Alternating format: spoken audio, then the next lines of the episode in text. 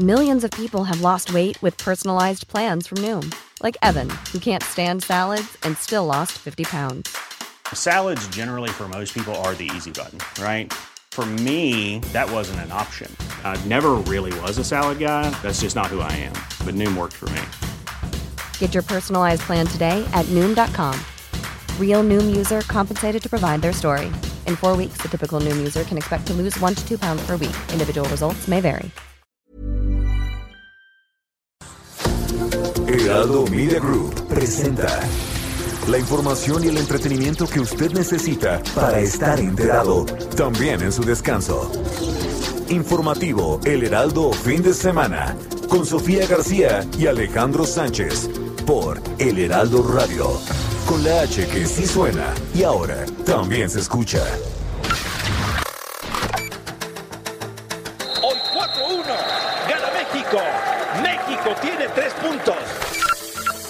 Interés válido, desde luego, pero exagerado y utilizado con otros fines de alguna parte de la información. Cabe señalar que no es el primer caso que se tiene reportado en México de adquisición de malware. El primer caso eh, se remonta a la administración de Felipe Calderón. En México, durante el gobierno de Enrique Peña Nieto, fueron intervenidos 15.000 celulares, entre los que se encuentran 180 periodistas y 600 políticos, incluyendo a 50 personas del círculo más cercano del presidente Andrés Manuel López Obrador, como su esposa y sus hijos. Estoy absolutamente seguro es que no se espía a nadie. Las medidas restrictivas al tránsito o comercio internacionales no tienen utilidad suficiente para reducir la transmisión entre países. Nuevamente, como en el año 2015, se desplegó una campaña de proselitismo a cargo de personajes conocidos a través de sus redes sociales, justo en la veda, en el periodo en el que la propaganda electoral por disposición de ley debe suspenderse. Es Naomi Osaka, es la tenista, la haitiana japonesa, la ganadora de torneos de Grand Slam, Naomi Osaka, con su imponente físico.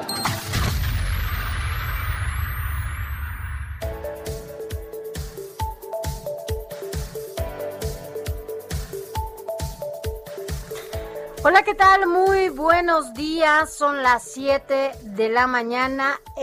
No, 7 con 2 minutos ya en este sábado 24 de julio. Gracias por estar con nosotros en los micrófonos del informativo fin de semana. Recuerde que estamos a partir de esta hora y hasta las 10 de la mañana aquí todos y todas juntas en todas las frecuencias a nivel nacional de El Heraldo Radio y recuerde que a partir de las 8 de la mañana nos enlazamos también de manera simultánea en El Heraldo Televisión. Es un gusto estar con ustedes. Yo soy Sofía García. Fue una semana llena, llena de información entre los cierres que hizo el Instituto Nacional Electoral en torno a la fiscalización de los partidos políticos y las campañas.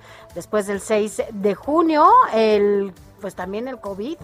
Alex Sánchez, ¿cómo estás? Muy buenos días. Hola, Sofi, muy buenos días a ti y a todo el auditorio que nos escucha a lo largo y ancho del país y allá al sur de los Estados Unidos.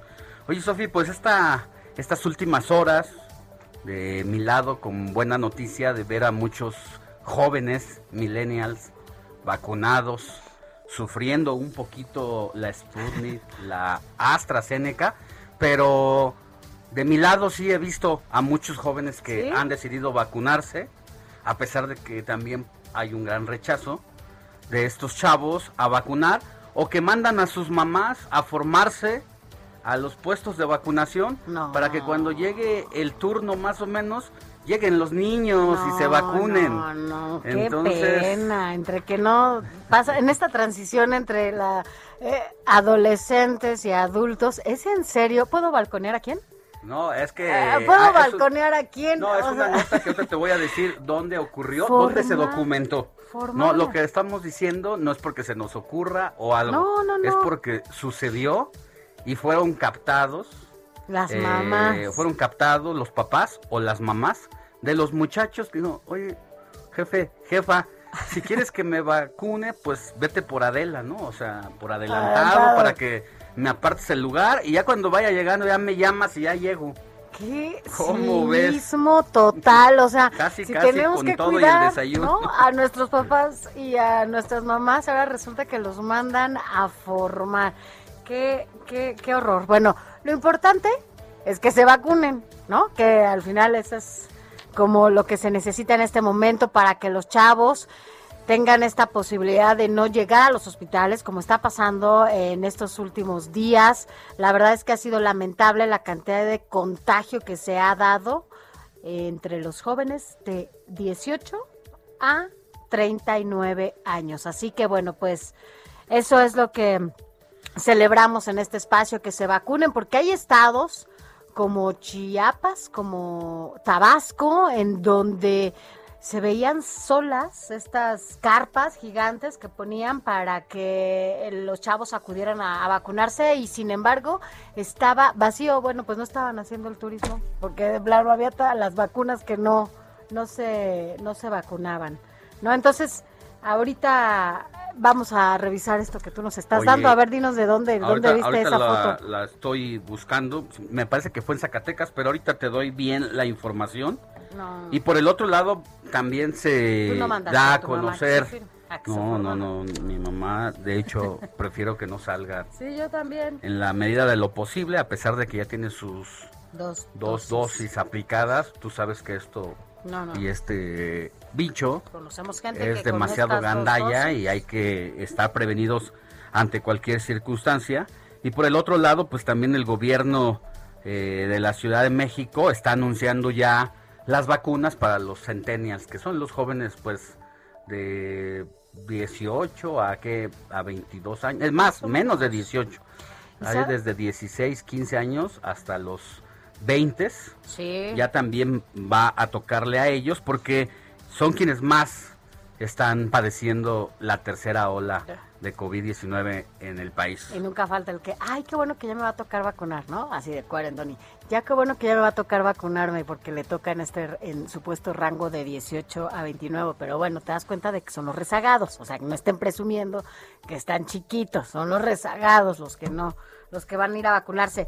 Pero bueno, es cierto esto que tú y sabes una cosa, Alex, también el tema de los niños y las niñas es importante porque se estaba incluso hablando de que se podía dar, no estoy hablando de México, pero ya en otros países se podía iniciar la vacunación a partir de los 12 años, ¿no? A ver, cuéntame. Mira, ya te tengo aquí la noticia y eh, dice, algo ha llamado la atención en las filas de los centros de vacunación contra COVID-19 de Morelos. Y es que las madres de los adultos entre 30 y 39 años de edad se han formado varias horas No. para apartarle el lugar a sus hijos. Así es, en varios municipios de Morelos, las madres de familia han captado la atención de internautas y medios de comunicación, pues han permanecido en las largas filas en lugar de sus hijos.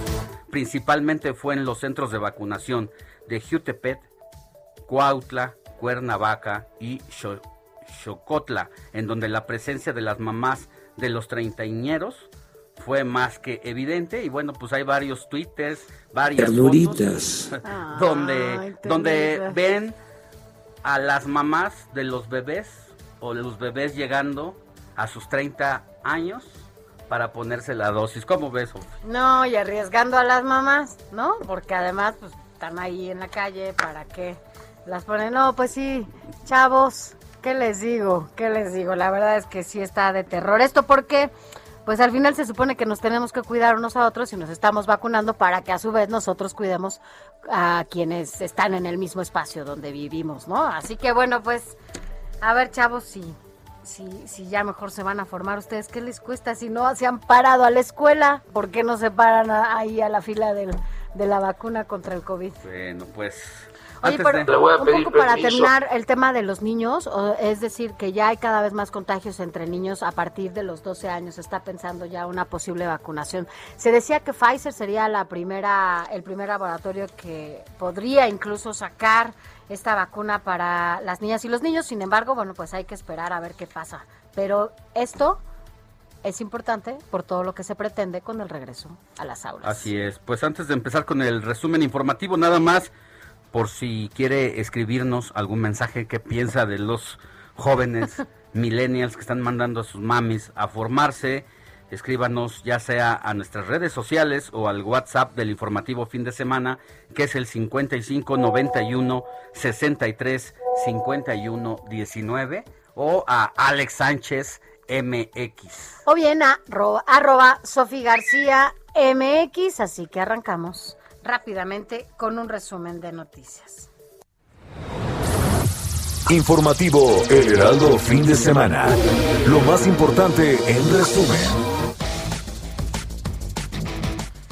México suma 237.954 muertes por COVID-19, 328 más que el pasado jueves y registra también 2.726.160 casos acumulados de coronavirus SARS-CoV-2.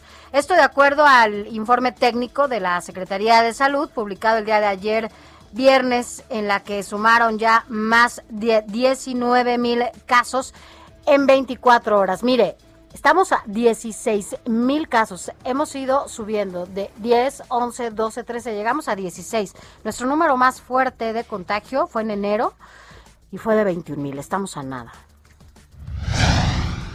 Sin más información, aquí en la Ciudad de México retrocede a naranja el semáforo de riesgo epidemiológico debido a que ha habido un incremento de contagios en la llamada tercera ola de COVID-19. Sin embargo, la autoridad local dice que las actividades económicas van a seguir de una manera normalizada, es decir, no se seguirán las indicaciones de que cuando pasamos a semáforo naranja se cierran algún tipo de establecimientos como restaurantes a una menor medida de recepción de comensales o gimnasios, otro tipo de negocios. Ahora se ha decidido todo lo contrario y autoridades sanitarias también informaron de la misma manera que la próxima semana comenzará el proceso de vacunación a personas, como ya lo decíamos, de entre 18 y 29 años en la capital del país. Escuchemos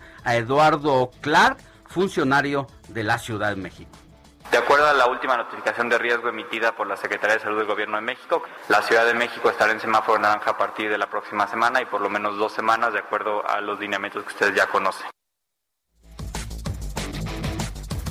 Bueno, por su parte, el gobernador del Estado de México, Alfredo del Mazo, informó que la entidad mexiquense pasará al color naranja en el semáforo de riesgo de contagio por el nuevo coronavirus COVID-19. El mandatario estatal apuntó que la decisión fue tomada debido al incremento de contagios que se ha registrado ya en los últimos días en ese estado. Escuchemos al gobernador Alfredo del Mazo.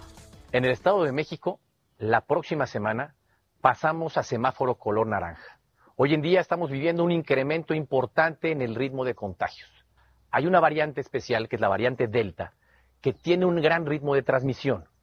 Y esto, sumado al incremento en la movilidad, nos ha hecho que el número de contagios vaya en aumento. Y en más, en otro asunto, el presidente Andrés Manuel López Obrador hizo un llamado a los gobernadores de los estados para poner en marcha el ciclo escolar de 2021-2022. Esto de manera presencial a finales de agosto.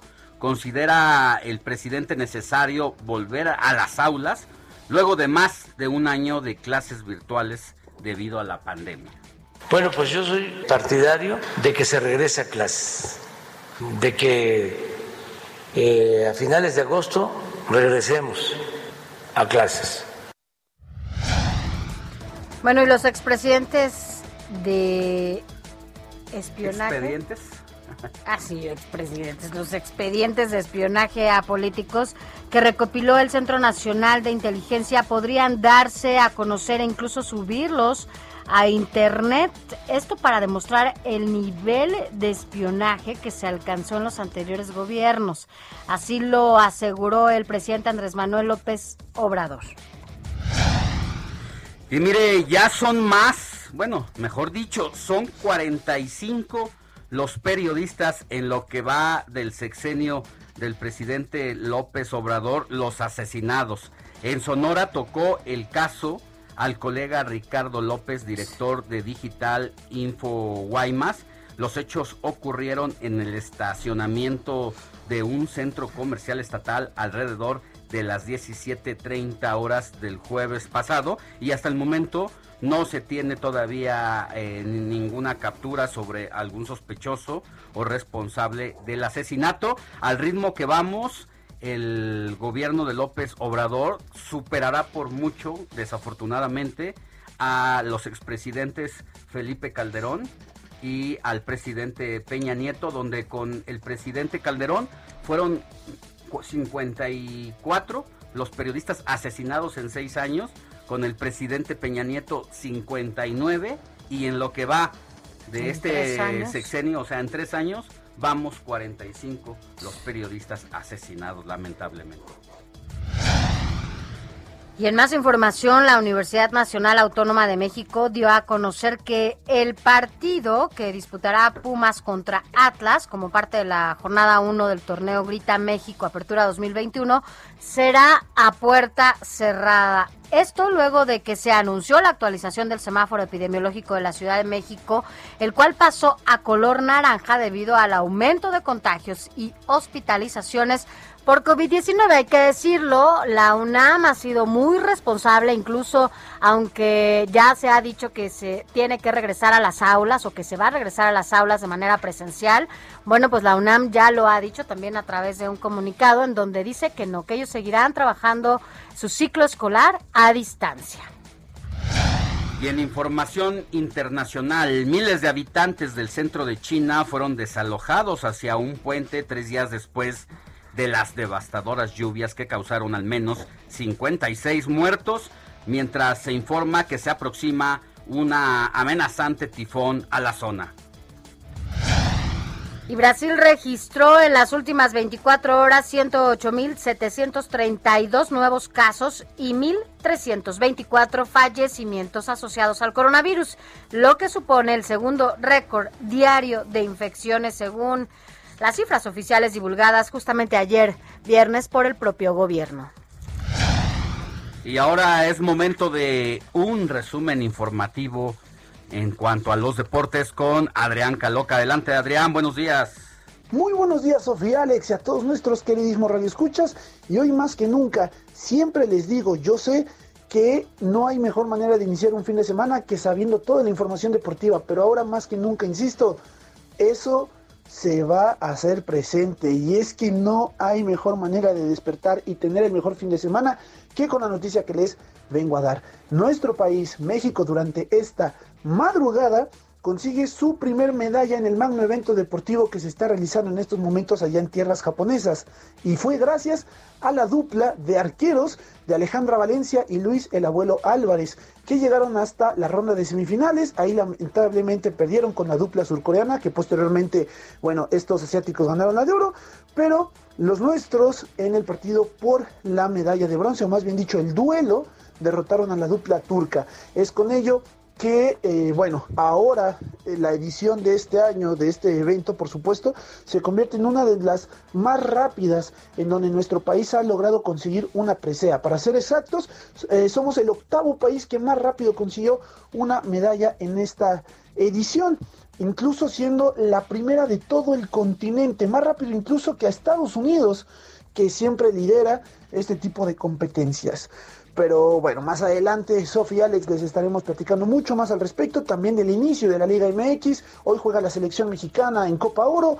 Los detalles los tendremos, insisto, más adelante. Pues ahí está mi querido Adrián y ya que nos cuente al rato Sofi, justo que en este deporte en esta disciplina tiro con arco, si no mal recuerdo, es la tercera medalla en esa, en esa disciplina. Ya habíamos tenido una de plata, una de bronce y hoy se da precisamente la de bronce y bueno, mucho más detalles de esta justa veraniega. Así es. Mientras, vámonos a ver a quién celebraremos el día de hoy.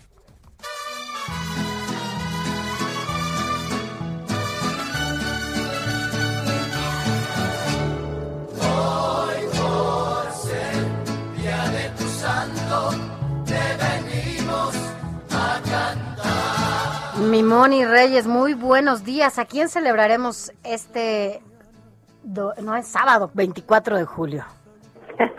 Muy buenos días, Sofi, Alex, amigos, qué gusto saludarlos. Bueno, pues les platico que hoy le vamos a dar un abrazo a quien lleve por nombre Cristina. Fíjense que Cristina es un nombre de origen griego y su significado es fiel seguidora de Cristo. Cristina fue hija del gobernador urbano y nada más escuchen la historia. Al cumplir los 11 años, el papá muy orgulloso de ella y queriéndola alejar de los vicios del mundo, la encerró en una torre lujosamente ornamentada y adornada con estatuas de los dioses paganos, dándole un séquito personal de esclavas para que todo el tiempo la sirvieran. Pero cuando Cristina tuvo 11 años de edad, ¿qué creen? Pues se convirtió al cristianismo comenzó a regalar ídolos y bienes de su padre a todos los pobres. Y este, este señor llegó a torturarla, clavándole ganchos de hierro, metiéndola en un horno, en un pozo con serpientes, la lanzó a un lago atada a una roca, bueno, qué cosas. Sin embargo, Dios hizo que resistiera y no murió hasta la octava tortura, porque cuando su padre falleció, Dios, su sucesor, otro gobernador, la mandó decapitar. Esta es la historia de nuestra Cristina, fiel seguidora de Cristo, nombre de origen griego. Y a quién le damos un abrazo además de las Cristinas hermosas, que por ahí tengo muchas amigas y primas, y yo supongo ustedes también conocen a alguien. Pues, tengo una Cristina Guzmán, pero no es mi prima, pero yo no sé si Felicidades. Bueno, también a Charbel. Ah, Charbel allá en Michoacán. En Michoacán. Michoacán, Michoacán Charbel Lucio. Ameneo, Aniceta.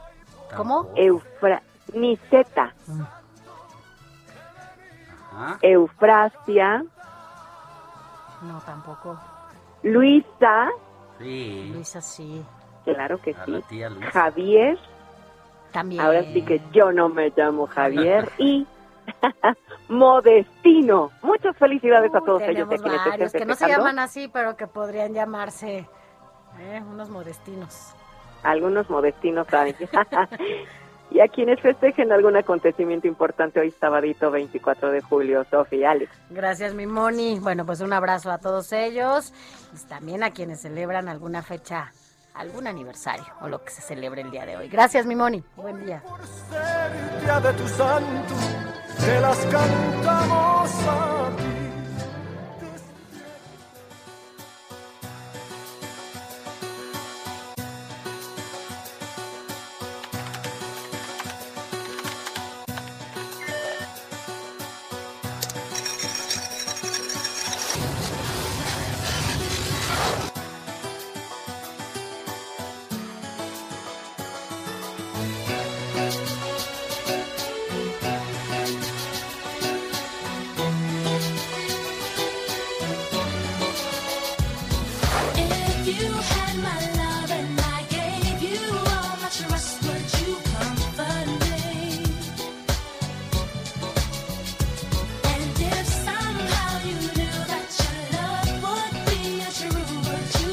Alex ya está bailando, escuchando a Jennifer López con If You Had My Love.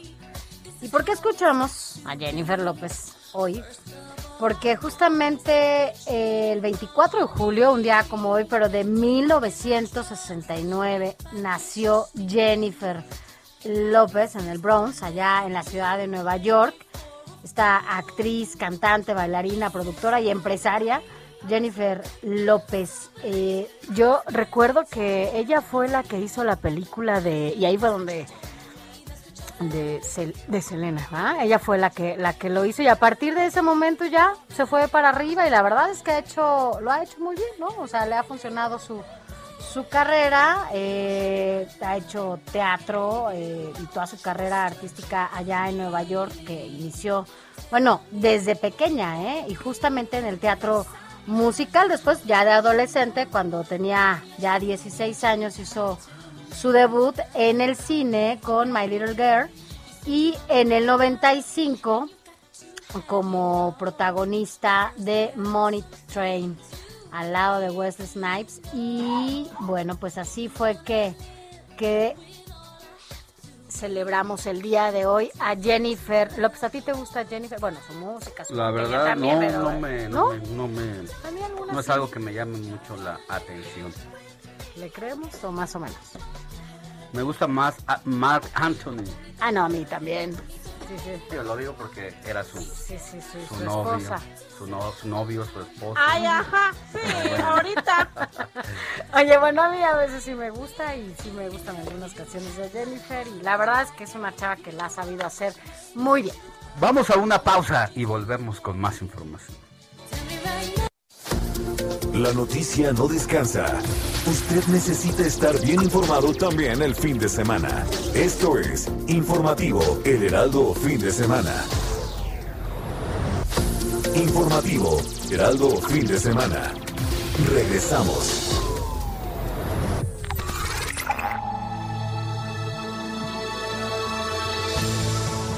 El 24 de julio de 1802 nació el novelista y dramaturgo francés Alejandro Dumas, autor de más de 200 obras, entre las que destacan Los Tres Mosqueteros, El Conde de Montecristo, El Alquimista, El Tulipán Negro, La Reina Margarita, entre otras. Sus novelas han sido adaptadas desde principios del siglo XX en cerca de 200 películas.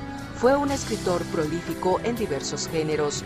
Inició su carrera escribiendo para el teatro, así como artículos para revistas y libros de viaje. Los trabajos de Alejandro Dumas llegan a cerca de 100.000 páginas. Recorrido por el país.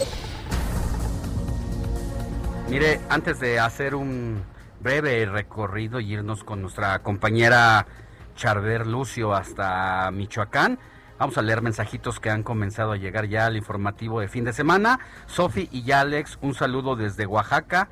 Las mamás consentidoras no se miden y sí, se van a formar por sus hijos.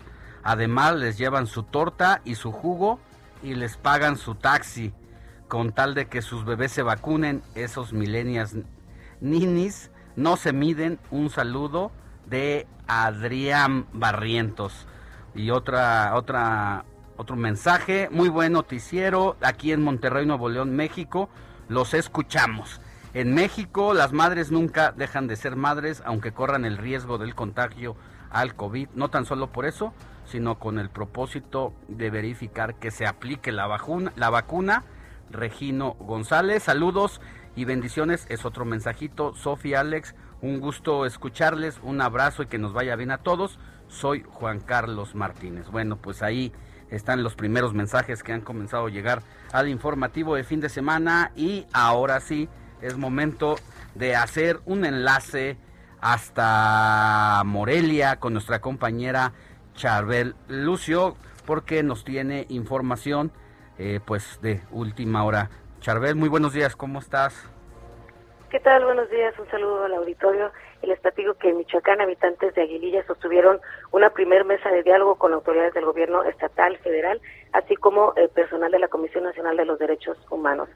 El sacerdote Gilberto Vergara, quien es eh, participante de estas reuniones, indicó que en este encuentro los representantes de la comunidad pidieron eh, primero que se investigue la confrontación ocurrida en, a finales de junio con elementos de la Secretaría de la Defensa Nacional, en la que estos soldados eh, adscritos a este municipio detonaron armas de fuego contra los civiles. Otra petición de la población es que exista personal de derechos humanos en los retenes que se instalen en las, eh, las corporaciones de seguridad a fin de que estos grupos delictivos no las utilicen como escudo para poder ingresar a Aguililla. Y es que eh, según los pobladores después de que ha entrado la Guardia Nacional también han entrado con ellos eh, los grupos contrarios. Es decir que eh, parece que los utilizaran como punta de lanza para eh, después poder ingresar estos eh, grupos delictivos a Aguililla. Otra petición a las autoridades es que no se señale a los lugareños como aliados de alguno de los dos grupos delincuenciales que están luchando por el control del territorio de Aguililla. Y eh, bueno, este encuentro se llevó a cabo en la cabecera municipal y eh, otra petición es que eh, se restablezca el libre tránsito en la carretera Aguililla a Patzingán. Y bueno, de esta reunión se va a elaborar una minuta de acuerdos entre las autoridades y los habitantes y eh, pues este va a ser el primer paso, digamos, para poder pacificar este municipio de la Tierra Caliente Michoacana. Esa es la información. Así es, Charbel, un estado, allá Michoacán, no se diga Aguililla, que lleva varios años eh, calientito en la disputa por el territorio entre líderes de diferentes cárteles y también pues otras situaciones que tienen que ver con la agricultura, con eh, el tema de los aguacates, pero eh, sin embargo en las últimas semanas se ha recrudecido la violencia y no hay pues hasta ahorita avance precisamente en que todas las partes puedan sacar la bandera blanca para pues decir que ya hay paz, se le está complicando al gobierno federal esta situación.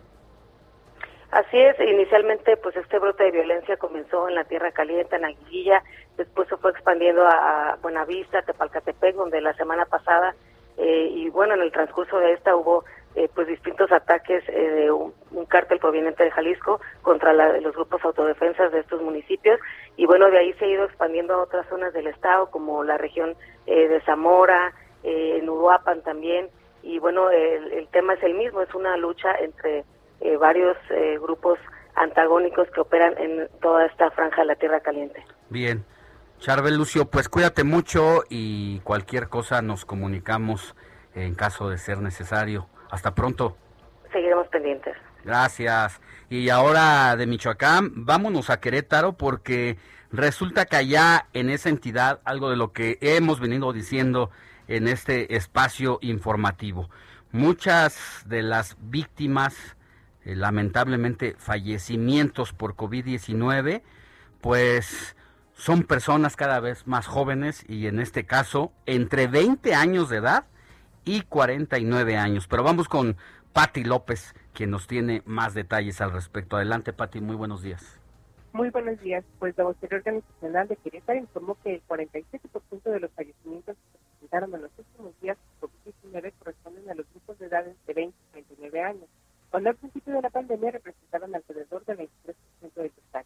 El grupo que más creció en casos positivos acumulados de 20 a 29 años son los más afectados por el virus SARS-CoV-2 el vocero Rafael López González tiene la gravedad del fenómeno, porque hace un año los contagios de mayores de 50 años representaban el 39.8%, pero gracias a la vacunación apenas alcanzaron el 13.6%, es decir, ayudó a bajar un poco más en un cuarto porcentaje de contagios en los adultos mayores. Por lo contrario, los contagios entre los 20 y los 29 años, que en mayo de 2020 representaban el 57%. Hola, eh, querida Patti, como que te nos ha sido eh, perdiendo en la comunicación. Se escucha como que no hay muy buena recepción para poder escuchar tu reporte eh, con claridad sobre esta información que nos dice Patti, que el 47% de los fallecimientos por COVID-19 en Querétaro son personas de entre 20 y 49 años. Adelante, Patti. Sí, eh, un inconveniente con la comunicación, pero aquí continuamos. El vocero Rafael López González señalaba que era importante entender la gravedad del fenómeno porque hace un año los contagios a mayores de 50 años representaban el 39.8%, pero gracias a la vacunación apenas alcanzan el 13.6%. Es decir, eh, la vacunación ayudó a bajar en un poco más de un cuarto porcentaje de contagios en adultos mayores. Por lo contrario, los contagios entre los 20 y los 29 años, que en mayo de 2020 representaban el 57.9% de los casos, ahora subieron el 73.9% y los fallecimientos en estos grupos de edad representan el 47% del total. El vocero se refirió directamente a los jóvenes y le señaló que si son jóvenes entre 20 y 39 años, recuerden que ahora el virus va detrás de ellos y que está dispuesto a arrebatarles la vida. Puntualizó que la variante delta del virus SARS-CoV-2 es cuatro veces más contagiosa que la cepa original, así que deben extremar precauciones en el cuidado. El vocero precisó que cinco de las 16 muertes que se reportaron solamente del 1 al 20 de julio fueron en el grupo de 30 a 39 años, que por su edad eran personas en vez de consolidar una familia, una carrera, un negocio o un futuro brillante. Esta es la información. Muy bien, querida Patti López Núñez, corresponsal allá en Querétaro. Estaremos comunicándonos contigo de ser necesario más adelante. Que tengas buen día. Muy buen día.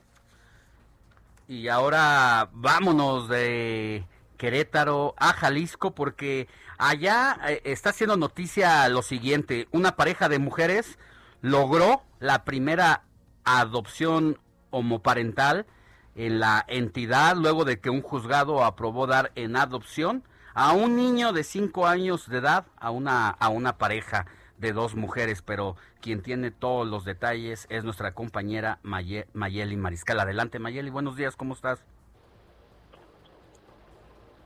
Hola Mayeli, ¿nos escuchas? Hola, ¿qué tal? Muy buenos días, buenos días también a todo el auditorio. Eh, un saludo a Alex Sofi. Pues así es, ya un menor de 5 años de edad fue registrado el pasado 13 de julio como el primer hijo de una pareja homoparental y es que se le otorga esta sentencia definitiva ya del juzgado séptimo de lo familiar en el estado de Jalisco. El niño fue víctima de abandono cuando apenas contaba con dos días de nacido. Al no existir familiares que lo reclamaran, el 19 de noviembre del 2015 fue resguardado por agentes del Ministerio Público en un albergue. En marzo del 2018, el niño fue puesto a disposición de la Procuraduría de Protección de Niñas, Niños y Adolescentes y el 15 de enero del 2020, el juzgado décimo de lo familiar otorgó la tutela institucional. Y bueno, él se encontraba en un albergue cuando tuvo contacto con voluntarios que apoyaban justo el cuidado de niñas y niños. Posteriormente se observó que el niño manifestaba gran aceptación y buena convivencia con la pareja que conforma Palmira Martínez y Gabriela Flores, quienes eh, demostraron pues su interés en adoptarlo, cumplieron con todos los requisitos legales y el 15 de febrero de este año se inició justo este proceso de empatía, se le llama, resultando favorables todas las asistencias entre la pareja y el niño. Y bueno, el pasado 24 de mayo, con la sentencia de adopción a favor emitida ya por el juez de cargo, el 13 de julio se obtuvo ya el acta de nacimiento eh, para el niño con los apellidos, apellidos perdón, ya de ambas madres. Y bueno, este trámite se realizó ante la oficina número uno del registro civil del municipio de Zapopan. Así es que esa es la información. Bueno, pues ya Jalisco, de alguna manera podemos decir que está haciendo historia con una decisión de esta naturaleza, mi querida Mayeli. Así es, vamos avanzando en este eh, pues en esta búsqueda de la igualdad, sobre todo de derechos para todas las personas. Gracias, Mayeli, cuídate mucho. Excelente fin de semana para todos. Buen fin. Y ahora de Jalisco nos regresamos a la Ciudad de México, donde el día de ayer la autoridad local anunció el nuevo semáforo epidemiológico y Carlos Navarro nos tiene todos los detalles. Adelante, Carlos, buenos días. Buenos días, Alejandro Sofía. Les saludo con gusto a ustedes, al auditorio, y comentarles que ante el aumento de casos positivos al virus SARS-CoV-2 que provoca la enfermedad COVID-19, la Ciudad de México regresa al naranja del semáforo epidemiológico. Sin embargo, esto no significa pues nada porque la jefa de gobierno Claudia Sheinbaum explicó que no hay ningún ajuste en las actividades económicas que se llevan a cabo. Escuchemos. No hay ajustes. Eh, hay una parte muy, muy importante que menciona Eduardo, que es que en la última semana se estabilizó la positividad. Eso habla eh, desde nuestra perspectiva del impacto de la vacuna y como ocurre en todos los lugares del mundo, pues eh, lo mejor es seguir vacunando, vacunando, vacunando, vacunando y decirle a la población que se vacune. Como se estaban llevando a cabo las cosas en el semáforo verde, incluso no hay ningún ajuste. Solamente ayer en la Universidad Nacional Autónoma de México y el Club Universidad llegaron a un acuerdo para que no se abran las puertas del estadio y reciban a personas en el partido de la Liga MX. También comentarles que el director de Gobierno Digital de la DIP, Eduardo Clark, explicó los indicadores que muestran el comportamiento de la emergencia sanitaria, entre ellos que hay 2.458 personas hospitalizadas por este padecimiento, un aumento de 587 en comparación con el viernes de la semana pasada cuando se reportaban 1.871. Y en ese sentido sigue siendo el grupo de 18 a 39 años el, el, grupo poblacional que mayor está afectando el número de casos positivos en la Ciudad de México está siendo el principal detonante del aumento de casos positivos. Y también comentarles que en unas horas, para ser preciso, a las nueve, la secretaria de Salud y el director de Gobierno Digital, Eduardo Clark, van a dar detalles de la siguiente etapa de la fase de vacunación. Escuchemos. Y a partir de la próxima semana inicia la vacunación en algunas alcaldías, la darán a conocer Oliva y Clark, para informar cuáles alcaldías ya inician su vacunación a partir de los 18, es decir, de 18 en adelante alrededor de 1.6 millones de habitantes de este sector poblacional de la Ciudad de México que ya puedan acceder al biológico, ya será en unos momentos que estén, que estén dando los detalles de cuáles alcaldías y cuáles son los calendarios para que reciban su vacuna. Alejandro Sofía, la información que les tengo. Muy bien, Carlos, muchísimas gracias. Cuídate mucho y que tengas buen fin de semana. Hasta luego, buen fin de semana. Raimundo Sánchez, Periscopio.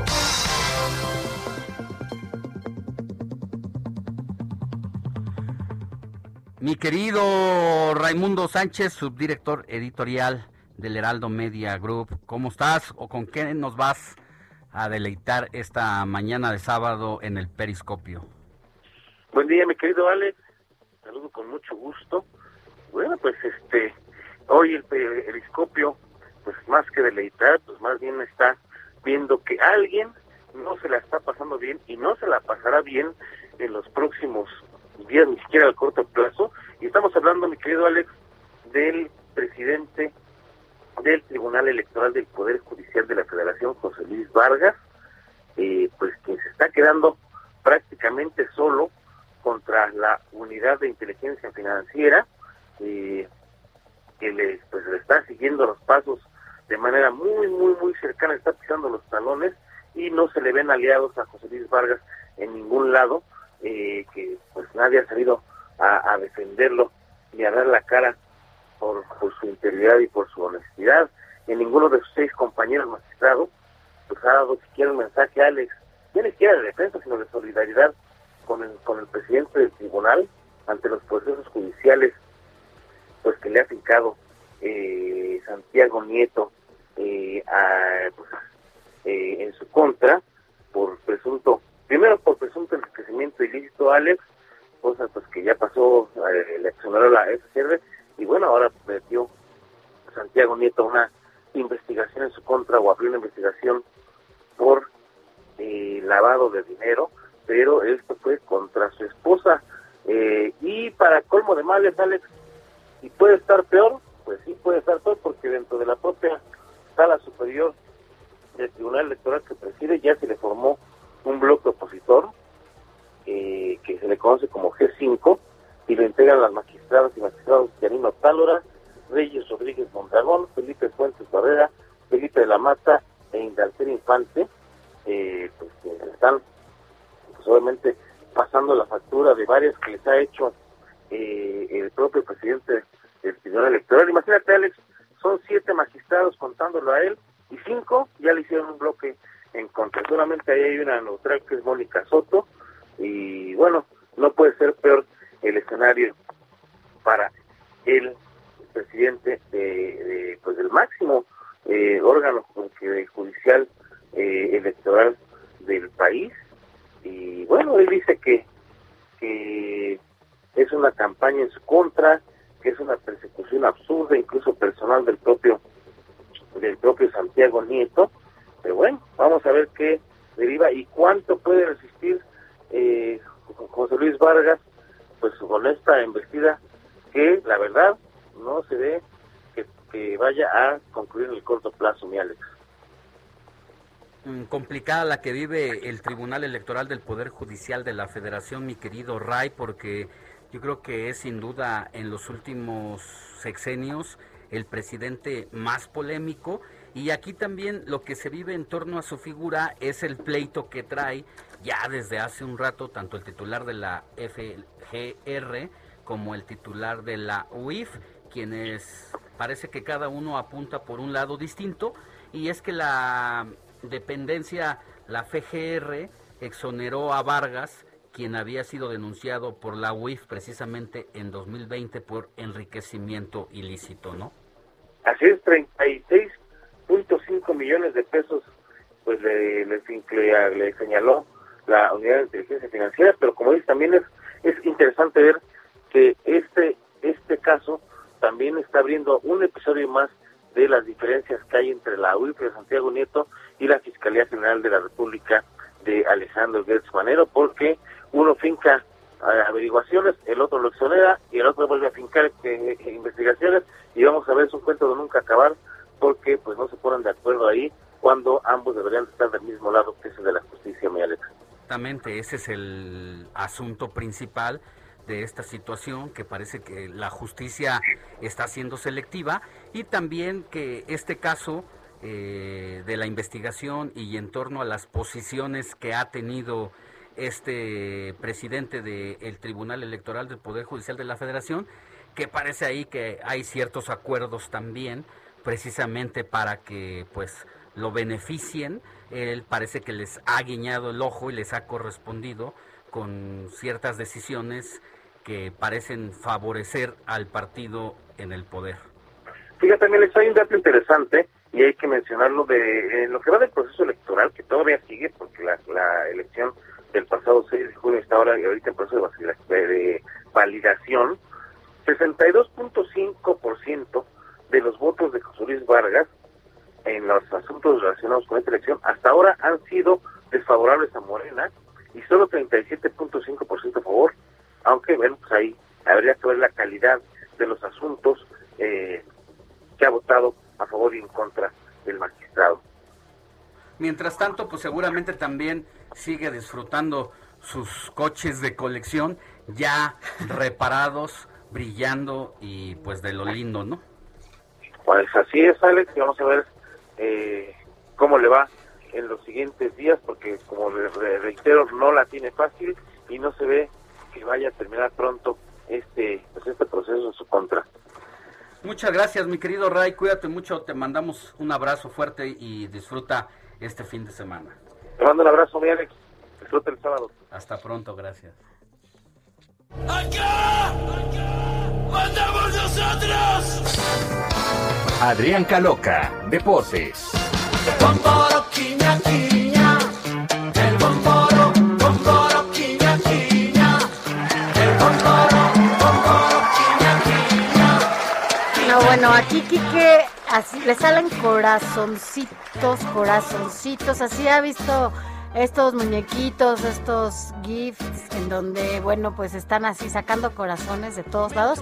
Así está Quique con la llegada de Adrián Caloca a la cabina, porque bueno, Adrián también está con sus corazoncitos. Siempre. ¿Por qué tanto amor? Fue un clic, fue un clic ese yo. Oye, hicieron, hicieron match, así luego, Exacto, luego le diste match. match, él te dio, y entonces empezaron a tener esta relación. Descubrieron Mejor que, no lo pude que haber en dicho, su ¿Sí? Tinder, descubrieron que en su Tinder estaban a menos de 20 metros. Ajá, así, su radar, ponen su radar y entonces ya llegó Caloca, ya llegó mi Quique. Un No, match bueno. completamente. ¿Cómo están? Bien, adelántanos un poquito de lo que va, de lo que vamos a, a tener en los deportes. Cuéntanos.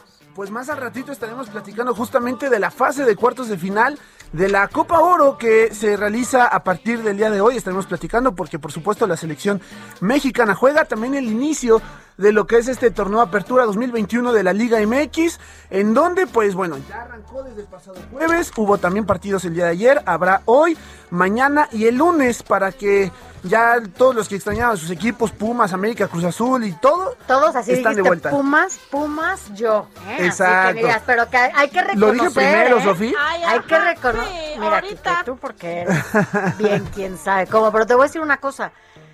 Hay que reconocer a los Pumas que tomaron una decisión importante Sí. en medio de este caos en donde pareciera que estamos todavía en semáforo verde. Exacto. Aunque ya estamos en naranja, ya nos dijeron. el partido, ¿no? Va a llevarse a cabo a puerta cerrada con. Exactamente, eh, Pumas contra Atlas, este sería el, el día de mañana, pero también, bueno, se había dicho por parte del gobierno de la, de la capital que a pesar de que se había subido el semáforo justamente, para ellos no iban a tener prohibiciones, la gente podía seguir yendo, entonces como bien lo dices, fue decisión acertada ya directamente por parte de la directiva o de universidad, ¿no? Exacto.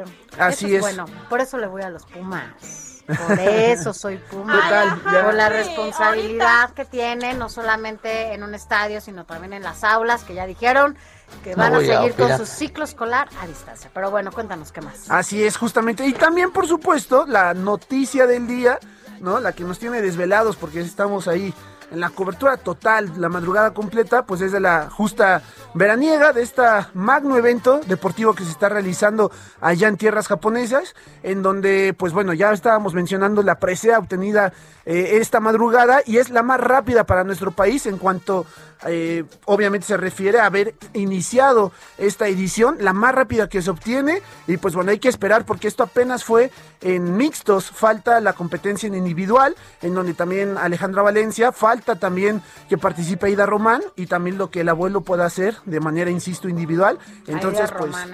Exacto, ¿Sabes que todos vez arqueros. me tocó verla, no, qué impresión. Pareciera que es fácil hacerlo y nada, es súper, súper difícil. No por algo esta disciplina con cada uno de los atletas, ¿no? Y el Sí. rigor que deben de tener en sus entrenamientos es impresionante. Exacto. Sin duda, Ida es una buenaza y, y sí, sí me tocó verla a- a- así en ¿Qué vivo y a todo color. Vamos a tener que después ir otra vez, Sofi. Ah, juntos Y a. ella, es que sabes que entrenaba en la alberca olímpica, Ok. en, en las instalaciones de la alberca olímpica, entonces ahí yo me tocó verla. Pero bueno, sí, hay que verla ahora Sí. que regrese, ¿no? Estaría increíble, estaría increíble, porque aparte también de hoy para mañana también hay muchísimo más actividad. Así es.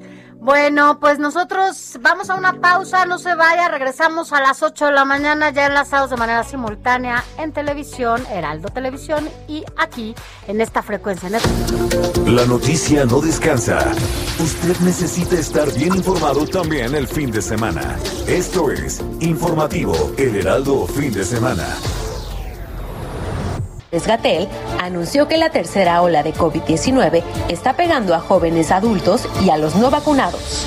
hoy está afectando predominantemente a las personas jóvenes. La mayoría de las personas que están hospitalizadas por COVID en este momento son ya personas menores a 52 años y la enorme, enorme mayoría son personas que no fueron vacunadas. La enorme mayoría, esto es más del 97%, son personas que no fueron vacunadas. Eso es muy importante tomarlo en cuenta porque estos datos en conjunto lo que muestran, y es el mensaje que queremos insistir, es que la vacunación protege, sobre todo protege de enfermedad grave y del riesgo de muerte. Y si tú eres una persona joven, también estás en riesgo y la vacuna también te va a proteger. Tenemos seis recomendaciones específicas El presidente de la República, Andrés Manuel López Obrador, anunció que el regreso a clases presenciales en agosto es un hecho pese al repunte COVID. El director de la Agencia Digital de Innovación Pública en la Ciudad de México, Eduardo Clark, anunció el aumento de hospitalizaciones de esta semana y menciona que estamos a 56% de ocupación hospitalaria. Estamos hoy en 3.382 hospitalizados en el Valle de México. Es un aumento de 844 comparado a los 2.538 de hace una semana. Y en este momento tenemos una capacidad actual de camas eh, de 6.042. Estamos al 56% de ocupación. Y eh, tenemos además la capacidad para llegar hasta las 9.000 camas. Te contamos la historia de la primer mujer jefa de controles aéreos, que dirige los aterrizajes y despegues en la Ciudad de México. Muy buenos días y bienvenidos a esta transmisión simultánea en radio y televisión. Mi nombre es Alejandro Sánchez y en las siguientes dos horas le estaremos dando las noticias del fin de semana y comparto este espacio con Sofía García. Sofi, buenos días. ¿Cómo, estás? Muy bien, aquí ya en sábado, esperando que usted se esté tomando un café ya en su cama, en la mesa, que desayune con nosotros, pero sobre todo que se informe. Y bueno, Alex, eh, ha sido un fin de semana lleno de información entre que vamos a regresar a las aulas, no vamos a regresar a las aulas, algunos están a favor, en contra, y esto, bueno, pues sin duda ha generado mucha polémica, ¿no? Entre los papás, entre las escuelas, entre toda la comunidad, claro. eh, en materia de salubridad, porque ya vivimos el último regreso de tres semanas que solamente faltaban para que terminara el ciclo escolar y de ahí se desprendieron muchos contagios. Pero bueno, ¿qué te parece si así vamos y empezamos con la información?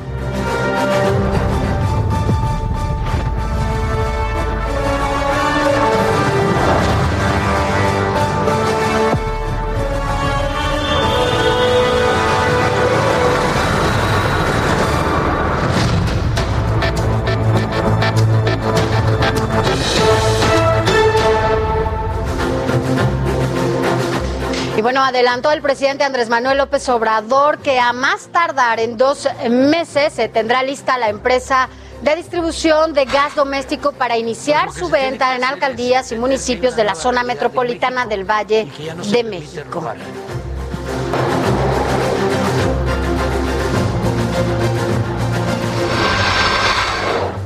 Y bueno, en tanto, la secretaria de Gobernación, Olga Sánchez Cordero, pidió dar la oportunidad a los alumnos de volver a sus instituciones educativas, explorando las alternativas a que disminuyan los riesgos de contagio. Lo anterior en la reunión vi- virtual con integrantes de la Conferencia Nacional de Gobernadores.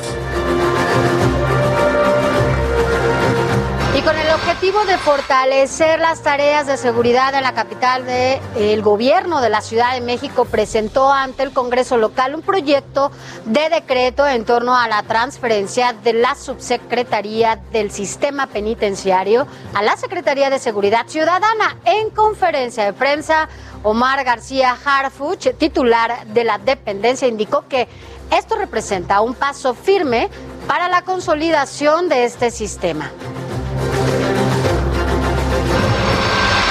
Transferencia de esta subsecretaría tendrá un impacto positivo al concretar los esfuerzos, los esfuerzos y capacidades institucionales para el mejor cumplimiento de los fines y objetivos en materia de seguridad ciudadana. Y por su parte, el secretario de Gobierno de la Ciudad de México, Martí Batres, señaló que el proceso, el cual inició antes de su llegada a la dependencia, tiene el objetivo de hacer coherente toda la cadena relacionada con la persecución de los delitos, así como permitir a la Secretaría de Gobierno concentrarse en los temas que le competen. Esto nos ayuda a fortalecer también el perfil propiamente político de la Secretaría de Gobierno y nos permite centrarnos en los temas de la gobernabilidad de la ciudad, de la relación eh, gobierno-ciudadanía, de la participación de las comunidades en los asuntos públicos. Y mire, ahora vámonos hasta Michoacán porque allá la Fiscalía General de ese estado dio a conocer que un juez de control eh, la vinculación a proceso en contra de tres personas que estarían relacionados con el asesinato del periodista Abraham Mendoza ocurrido lamentablemente el lunes pasado. La institución indicó que se presentaron pruebas que acreditaron la posible participación de los imputados. Y mire, estas imágenes que le vamos a mostrar son fuertes. Pasó en Tabasco. Un policía municipal de Cárdenas pateó en la cara a una mujer que habían detenido supuestamente por estar en estado de ebriedad. Autoridades locales ya investigan este caso. Los uniformados involucrados podrían ser suspendidos por 30 días o bien despedidos de la corporación Rubén Muñoz, quien es el secretario de Seguridad Local, pidió a la mujer violentada que denuncie el abuso policiaco para hacer justicia y así, así quedó grabado este caso de abuso, lamentablemente. Así es, son imágenes que, bueno, pues usted pudo escuchar, veía esta desesperación de la mujer por defenderse y en donde, bueno, lo que hacía era gritar un poco pidiendo auxilio y es lamentable que veamos este tipo de, de imágenes, que las escuchemos también en medio de, ¿no? Pues una vialidad a plena luz del día en donde las cosas parecen que ya se normalizan cuando hablamos de la violencia. Pero bueno, ¿qué vamos a tener, Alex, el día de hoy? Y bueno, lamentablemente pasando después de ese penoso asunto a otros, no se mueva porque le vamos a tener información más reciente respecto al COVID en nuestro país y lo que ha significado volver al semáforo naranja en la Ciudad de México y también en el Estado de México. Así es, como se han incrementado ya de manera significativa las cifras, aquí le vamos a decir. Y mire, también nos vamos a enlazar hasta el punto donde se iniciará la marcha que hoy se realiza con las madres y padres, familiares también de niños con cáncer, quienes, bueno, siguen exigiendo medicamentos para sus pequeños porque, bueno, usted lo sabe, es cuestión de vida. Así que por eso la desesperación y por eso están saliendo a las calles. Por, bueno, pues ya han sido varias las veces que se han pronunciado, no solamente en unas manifestaciones, sino fuera de la Secretaría de Salud. Así es, y le preguntamos, ¿usted está de acuerdo con el regreso a clases presenciales en agosto? Platicaremos sobre ese tema también. Así es, y bueno, pues en tanto, mire, déjeme les platico que el presidente Andrés Manuel López Obrador ha asegurado en diferentes ocasiones que el regreso a clases en el mes de agosto será un hecho. Lo anterior, escuche esto, pese a los altos índices que se han dado en materia de contagios y sobre todo entre niños y niñas. Escuchemos, veamos. El presidente Andrés Manuel López Obrador hizo un llamado a los gobernadores de los estados para poner en marcha el ciclo escolar 2021-2022 de manera presencial a finales de agosto. Considera necesario volver a las aulas luego de más de un año de clases virtuales debido a la pandemia. Bueno, pues yo soy eh, partidario de que se regrese a clases, de que eh, a finales de agosto regresemos a clases, porque ya no es este, posible, no es conveniente que se continúe con las clases eh, a distancia. Necesitamos pensar en los niños, necesitamos pensar en los adolescentes, A pesar de que el país vive su tercera ola de COVID y que el incremento de contagios es en menores de edad, el presidente considera que no existen riesgos. Yo estoy a favor de que se regrese a clases. Está eh, creciendo, no mucho, pero sí hay contagios. Sin embargo, no hay riesgos mayores para los niños. Por su parte, Olivia López, titular de la Secretaría de Salud de la Ciudad de México, aseguró este martes 20 de julio que el regreso a clases en la capital mexicana para el siguiente ciclo escolar se mantiene en pie, pese a que se ha registrado un aumento de contagios de COVID en el país. Dentro de los estados de la República que sí tienen previstos un regreso a clases presenciales se encuentran Veracruz, Yucatán, Baja California, Puebla, Querétaro y Ciudad de México. Gaby Guzmán, Heraldo Televisión. Así las cosas con el regreso a clases, tú Una estarías situación dispuesto? complicada, ¿no? Porque el presidente, por un lado, dice que hay que regresar a las aulas independientemente del contagio que pueda significar eso Así y la es. propagación del COVID, pero por el otro lado dice que hay que cuidar también la salud emocional de los pequeños. Tú fuiste hace unos días a una Graduación. graduación, en, el, en un jardín de niños. ¿Qué, qué viste ahí? Fíjate que un poco hablando de la salud mental de los, de los niños y de las niñas, el tema es que después de un año y medio en donde no han tenido este contacto físico, en donde no salen a jugar con sus compañeritos, ahora que se enfrentaron a esta graduación, todos llegaban chiquitos, estamos hablando de cinco o seis años, llegaban y se sentaban en su silla, no sabían qué hacer, no sabían cómo relacionarse, no sabían tocarse, no, no jugaban. Fue a pesar de que incluso ensayaron una coreografía en donde estaban todos planeando su graduación para cuando era el cierre de, de ciclo, nada, no había una coordinación, no sabían cómo. Es complicado, incluso ha habido especialistas que dicen, hay que preparar a los niños para el regreso a clases, no es fácil, este contacto nulo que han tenido con sus compañeros es bien complicado y si no sabemos a lo que ellos se van a enfrentar, porque van a llegar con miedo, ¿no? Porque desde casa es no te quites el, el cubrebocas, no vayas a tener contacto, no vayas a jugar. Imagínate cómo van a llegar los niños al salón de clases, pero bueno, Pues es que hay estudios muy serios de la UNAM, por ejemplo, que le han llamado incluso el mal de la cabaña, porque Exacto. es este, esta situación que se ha tenido durante más de año y medio dentro de casa, y de lo que tú relatas, de no saber cómo relacionarse con el exterior y con el resto de la gente, y no se diga en pequeñitos de 5, 6 años, pero lo que sí es que en una tercera ola No, no. de nuevos contagios, donde incluso nos han dicho que por la variante puede ser más complicada y que ya hemos visto víctimas infantiles desafortunadamente en distintos estados, Querétaro, Sonora, Quintana Roo, habría que pensarlo todavía más. mucho más. Hay que pensar nada más un tema. Nosotros como adultos hemos tenido libertades que los niños no han tenido. Ellos sí han estado en casa totalmente. Entonces, la diferencia de convivencia es totalmente esto. Así es, pero bueno, mientras tanto, el subsecretario de Prevención y Promoción de la Salud del Gobierno Federal, Hugo López Gatel, informó que la tercera, hora por, tercera ola por COVID-19 en el país precisamente está afectando a jóvenes y ya no vacunados. Escuchemos a Hugo López Gatel. Hoy está afectando predominantemente a las personas jóvenes. La mayoría de las personas que están hospitalizadas por COVID en este momento son ya personas menores a 52 años y la enorme, enorme mayoría son personas que no fueron vacunadas. La enorme mayoría, esto es más del 97%, son personas que no fueron vacunadas. Eso es muy importante tomarlo en cuenta porque estos datos en conjunto lo que muestran, y es el mensaje que queremos insistir, es que la vacunación protege, sobre todo protege de enfermedad grave y del riesgo de muerte, y si tú eres una persona joven, también estás en riesgo y la vacuna también te va a proteger.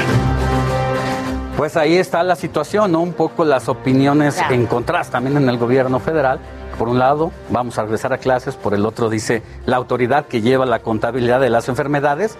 Ojo, porque Así son es. los chavos, los niños los que se están contagiando. Y bueno, pues ahí está el llamado a que todo mundo, sobre todo de esta población juvenil, pues reconsidere la posibilidad de vacunarse para todos aquellos que no han querido, Así aunque es. haya otros que están mandando millennials entre 30 a 39 años a sus mamás a que se formen a la cola de la vacunación para que cuando vaya a llegar, pues los muchachos ya, ya lleguen. Hay quienes, lleguen para que no lleguen haciendo. O sabes que también hay que darles un banquito. Ya ves que hay quienes Ahora que está de ahora que moda. está de moda los banquitos, que lleven su banquito para que no se cansen los niños, pobrecitos. Pero bueno, mira, de acuerdo a la Secretaría de Salud de nuestro país, el 97% de los hospitalizados por COVID son menores de 52 años. Los jóvenes y las personas que aún no han recibido la vacuna contra el COVID-19 son los protagonistas de la tercera ola de contagios en México. La edad promedio de los contagios ronda en los 38 años, en comparación con la que se había registrado justamente en las dos olas anteriores de 44 años. Así que bueno, es un poco lo que justamente comentamos.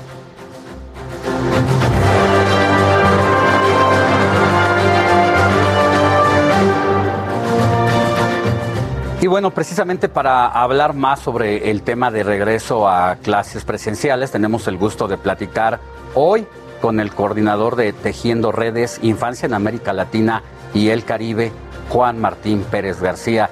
Querido Juan Martín, muy buenos días. ¿Cómo, cómo te va? Muy buenos días, Alejandro. Qué gusto verles por acá, Sofía. Este, gracias por esta oportunidad. No, la oportunidad es nuestra de tenerte aquí y que nos puedas dar como especialista en asuntos de menores, de derecho de los niños, cómo estás viendo tú y cómo está viendo eh, pues esta red de la infancia en América Latina, un probable regreso pues prácticamente en unos días cuando la tercera ola está a todo lo que da. Sí, Alejandro, mira, em, quisiera iniciar con un comparativo internacional. México es eh, el último país en América Latina, eh, al menos en los 20 países que acompañamos procesos, que está intentando el regreso a la escuela. Y esto es importante destacarlo porque, por supuesto, esto implica con elementos de eh, miedo, de problemas de información hacia las personas, hacia las familias, pero también de eh, pues no tener una planeación de mucho tiempo. Y esto lleva a que pues tengamos un poco de duda respecto a la solidez de este retorno. Eh, es importante destacar también, Alejandro, que en otros países de América Latina, desde el año pasado, o sea, desde la segunda ola, los niños y niñas estaban asistiendo a las escuelas, pero aquí vienen las claves. Tiene que ser un retorno gradual, tiene que ser seguro en términos de bioseguridad, por supuesto los semáforos epidemiológicos, pero territoriales, no por país o no por entidad federativa, y tiene que darse sin discriminación. Estos tres criterios pueden ayudarnos a entender varias cosas. Primero, que cuando hablamos de un retorno gradual, en muchos países lo que se ha hecho es que se recupera la comunidad educativa, la, la articulación de directivos, familias, profesores y los propios niños y niñas desde antes de regresar a la escuela para empezar a prepararse, dialogar y generar esto que Sofía hace un ratito hablaba del recontacto eh, afectivo, de volver a generar y construir el deseo de encontrarnos. Tiene que ser eh, con bioseguridad siempre, eh, eh, cubrebocas permanente, sana distancia. Hay muchos juegos ahora que se están implementando y que están disponibles en Internet para que los juegos de escuela ya no tengan contacto físico y siguen siendo divertidos. Y muy importante también tiene que ser sin discriminación. Y aquí un criterio asociado a la discriminación es que es voluntario. Hay familias que tienen por el perfil de, las, de los integrantes de la familia eh, por ejemplo, que pueden haber tenido antecedentes recientes de COVID o por la edad pueden tener más riesgo y deciden no este, arriesgarse y que sus hijos o hijas no vayan a la escuela. No tienen que quedar discriminados o fuera del conocimiento, sino se tienen que generar mecanismos para acompañarlos. Hay otras familias que sí están ya buscando el retorno y tenemos que acompañarles.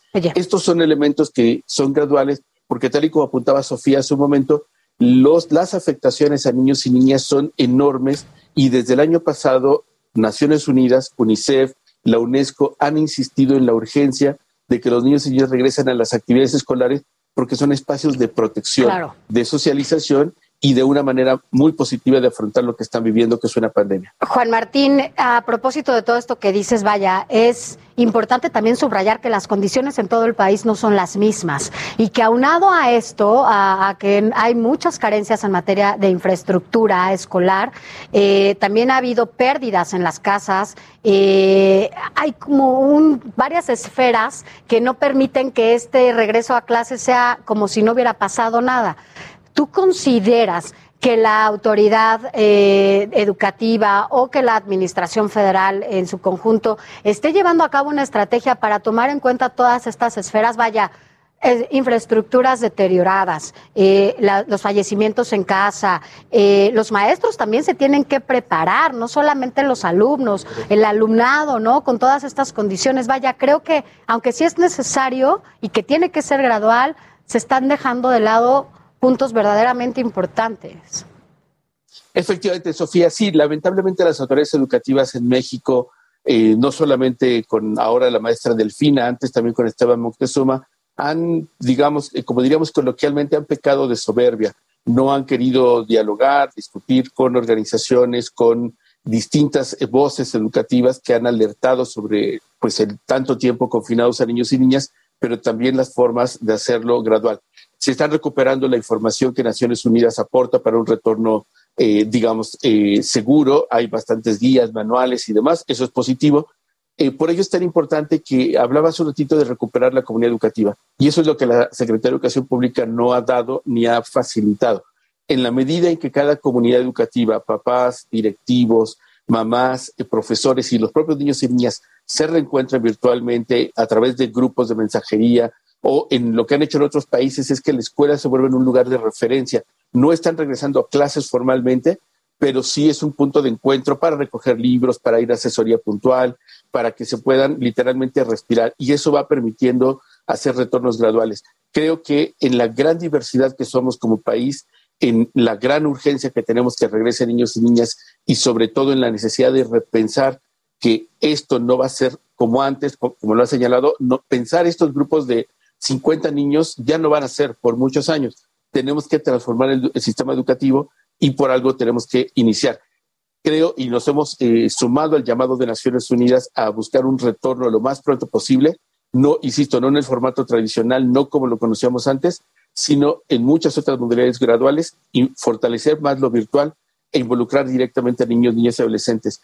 Si no lo hacemos así, el daño que les estaremos causando en términos cognitivos, en términos metabólicos, es enorme y la crisis de aprendizaje y abandono escolar ya está dando pues, vistas peligrosas. El INEGI reportó, recordarán, en marzo pasado, 5.2 millones de niños y niñas que abandonaron la escuela y esto va a ir incrementando entre más nos tardemos en regresar al sistema educativo. Por ello es la obligación del Estado Muy bien. avanzar con la infraestructura del 20%, avanzar con los diálogos educativos y priorizar a niños y niñas. Muy bien. Juan Martín Pérez García, coordinador de Tejiendo Redes Infancia en América Latina y el Caribe, muchas gracias por ayudarnos a reflexionar con una visión más global. Que tenga buen día. Gracias, Alejandro. Gracias, Sofía. Gracias. Hasta pronto. Gracias, buen día. Vámonos a otra información, Alex, porque, bueno, pues nuestro compañero Edgar Ledesma se encuentra justamente en el Ángel de la Independencia para esta marcha de los padres y madres de niños con cáncer, quienes Bueno, aunque, aunque parezca increíble, bueno, siguen exigiendo y esperanzados a que las autoridades pues los abastezcan de medicamentos. Así que bueno, vamos a ver a Edgar, Edgar Ledesma, ¿cómo estás? Estás en el Ángel de la Independencia, el punto de partida de esta marcha. Así es, Alejandro, Sofía, muy buenos días. Casi mil días es el tiempo que llevan exigiendo para que haya medicamentos para sus hijos, los padres de niños con cáncer. Una lucha que comenzó con 20 familias afuera del Hospital Federico Gómez y que ha ido extendiendo por todo el país justamente por el aumento de este desabasto. Y déjenme decirles que según la Asociación Mexicana de Ayuda a Niños con Cáncer, del 11 de diciembre de 2019 al 11 de diciembre de 2020, cerca de 2.200 menores de edad han fallecido por este desabasto. Y según otras estimaciones, podrán llegar a ser cerca de 5.000 menores los que han fallecido durante los primeros años de gobierno del presidente Andrés Manuel López Obrador.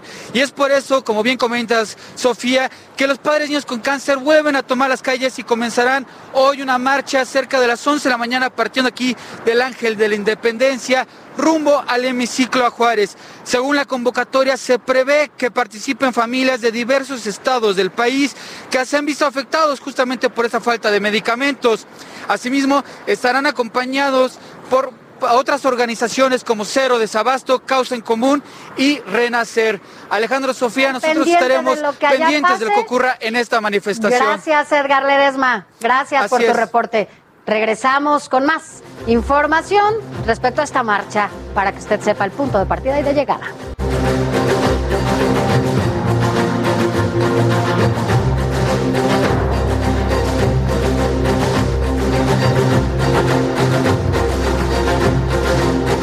Informativo El Heraldo fin de semana con Alejandro Sánchez y Sofía García.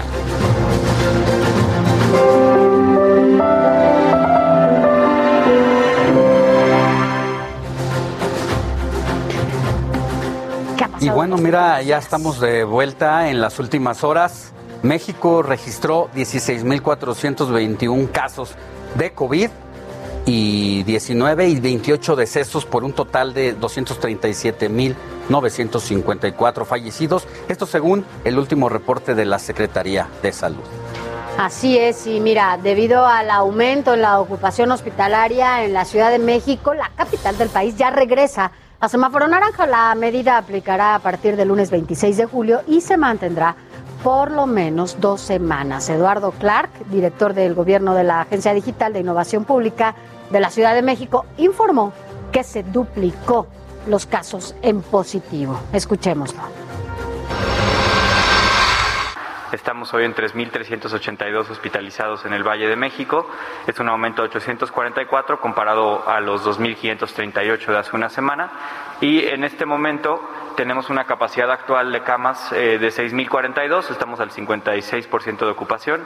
Y eh, tenemos además la capacidad para llegar hasta las 9.000 camas en caso de requerirse. Y bueno, en tanto, la próxima semana dará comienzo la inmunización de las personas de 18 a 29 años de edad. Esto de acuerdo con Eduardo Clark, director de la Agencia Digital de Innovación Pública. El avance de la vacunación podría llegar al 100% en agosto. Y 18 a 29, hoy tenemos el anuncio, daremos más detalles mañana, pero la muy buena noticia que a partir de la próxima semana comenzaremos con este grupo de edad. Y mire, para aquellos jóvenes adultos que les toca irse a vacunar el día de mañana, domingo 25 de julio, el día de ayer el gobierno de la Ciudad de México hizo un comunicado que la sede cambiará de lugar. Ponga muchísima atención en esto. El lugar será el estadio, en lugar de ser el Estadio Olímpico Universitario, será en Expo CEU, que se encuentra del otro lado, en Avenida del Imán número 10. Y como seguro habrá uno que otro despistado, ya ve que ni hay en este país. Bueno, para quien llegue al estadio se encontrará, se encontrará con el Pumabus, que justamente los llevará del estadio a este lugar en donde será la nueva sede. Así que no se vaya a confundir si usted está escuchándonos y conoce a alguien que se iba a vacunar mañana acá en el estadio, en el mejor estadio de la capital del país, en CEU, bueno, pues resulta que ya es en Expo CEU, del otro lado, del lado totalmente opuesto a este estadio, en Avenida del Imán, en donde se tendrán que vacunar. Ahí también recibirá algún tipo de informes, por si llega algún despistado. Y bueno, también para los habitantes del Estado de México les contamos que también pasarán a semáforo naranja a par- a partir de la próxima semana. Esto ante el incremento de contagios atribuidos a la variante Delta y al aumento de las hospitalizaciones. El gobernador de la entidad, Alfredo del Mazo, llamó a la población a que acudan a los centros de vacunación. Escuchemos. De aquí al próximo viernes estaremos aplicando más de 1.700.000 vacunas. El vacunarse es una responsabilidad social. Invitamos a todas las personas mayores de 40 años y a partir de ahora mayores de 30 a que acudan a los centros de vacunación. Es importantísimo que se vacune. Eh, recuerden, no por eso usted va a ser inmune. Tú ya tienes las dos dosis, Alex. Ya viste, por, ya estás en tu segunda. Ya me tocaron las dos dosis. Las dos, Hace el domingo pasado me tocó mi segunda dosis. A mí me falta todavía la segunda, a mí me tocó Astra, a Pfizer, pero hay que pensar que esto es parte de la responsabilidad como ciudadanos de acudir a estos centros de vacunación, no todo está del lado del gobierno.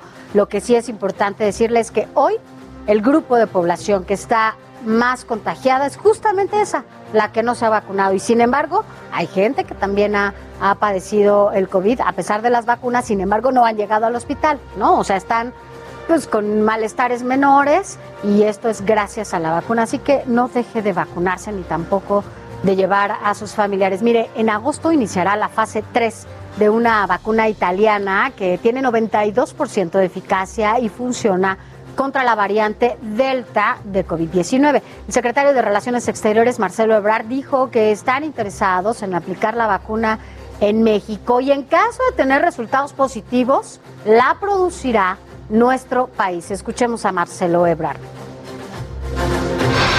estaría ya disponible para el primer trimestre del año entrante. Acostumbrarnos a que el 2022 va a estar presente y tenemos ya que prever qué vacunas vamos a usar. ¿Qué vacunas tienen mejores resistencias frente a las variantes? Y eso es lo que estamos haciendo. Y mire, esta semana en la Ciudad de México los adultos de 30 a 39 años recibieron la primer dosis de la vacuna contra el COVID-19 en varias alcaldías como Tláhuac, Miguel Hidalgo, Azcapotzalco, Benito Juárez, Coyoacán, Gustavo Amadero y Tlalpan. Y recordemos que hoy, hoy, hoy es el último día para estas alcaldías. Y da inicio para las alcaldías Álvaro Obregón y Venustiano Carranza y es nuestro compañero a bordo de su moto que anda recorriendo la ciudad y que nos da un panorama. Es Augusto Atempa sobre este recorrido. Mi querido Augusto, ¿has ido a centros donde venden oxígeno? ¿Qué tal está la afluencia? ¿Y dónde te encuentras en este momento? Buenos días. Alejandro, Sofía, muy buenos días. Así es, pues ya me encuentro en la zona sur, es en la alcaldía de Tlalpan. Recorrimos, como bien lo mencionaban, estos centros de venta y recarga de oxígeno que se ubican justo en la zona de hospitales de San Fernando. Déjame platicarte que pues no encontramos gente, pero pues lo que sí vemos es mucha afluencia para poder venirse a vacunar aquí en el Instituto Nacional de Medicina Genómica. Hoy es el último día, bien lo mencionan, para eh, la vacunación de 30 a 39 años aquí en la alcaldía de Tlalpan y todas aquellas personas cuyo apellido paterno inicie con la letra S y, y hasta la Z, y aquellos que no pudieron vacunarse en su día, pueden venir a este punto y vacunarse. Es muy, muy rápido, se tardan entre 20 y 25 minutos, pasan directamente a la zona de vacunas para poderle dar la dosis de AstraZeneca y eh, déjenme platicarles que pues ayer también tuvimos la oportunidad de recorrer el hospital de los Venados, un hospital que se encuentra en la alcaldía de Benito Juárez, y es que la situación ahí es completamente distinta. Ahí las camas se están viendo saturadas, incluso vimos como algunos, eh, eh, algunos pacientes que no tienen COVID han tenido que ser cambiados de hospital a otras clínicas debido a que tienen que buscar espacios para atender a estos pacientes que sí lo tienen.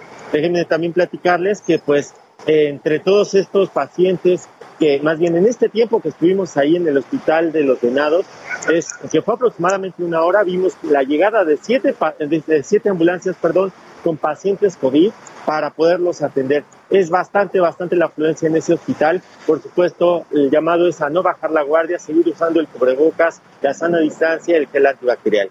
Sofía, Alejandro, el reporte. Pues ahí está Augusto Atempa, siempre recorriendo la Ciudad de México como el resto de nuestro equipo desplegado en todos los puntos de la ciudad. Cualquier cosa estaremos regresando contigo. Que tengas buen día. Muy buen día. Gracias. Y mire, vamos a pasar a otro tema. Dígame usted, ¿qué pensaría? Si le dijera que México, ahora resulta que México se ha convertido en un país para hacer turismo de vacunas, como lo hacen allá en Estados Unidos, ya lo sabe, y como lo hacen. Bueno, pues al menos eso ocurre en Chiapas. Y es que ante la poca afluencia de chiapanecos para recibir la vacuna contra el COVID, extranjeros de países evidentemente de Centroamérica y Sudamérica acuden a vacunarse y a aplicarse estos eh, biológicos allá en Chiapas. Veamos de qué se trata, escuchemos. Les fue? Unas palabras ahí para. Ahí está. Ahí está. Marvin estudia, trabaja y vive en Guatemala. Preocupado por recibir la vacuna contra el COVID-19, decidió viajar a México para aplicársela. Invirtió mil pesos y casi nueve horas de traslado en este autobús hasta Chiapas. El viaje de regreso es el día de mañana. Ahorita, ahorita todo el día lo vamos a, a pasar aquí visitando un poco de México. En el llamado turismo de vacunas, la nueva apuesta para los centroamericanos es México, pues estados como Chiapas no exigen la nacionalidad o residencia mexicana para inmunizarse.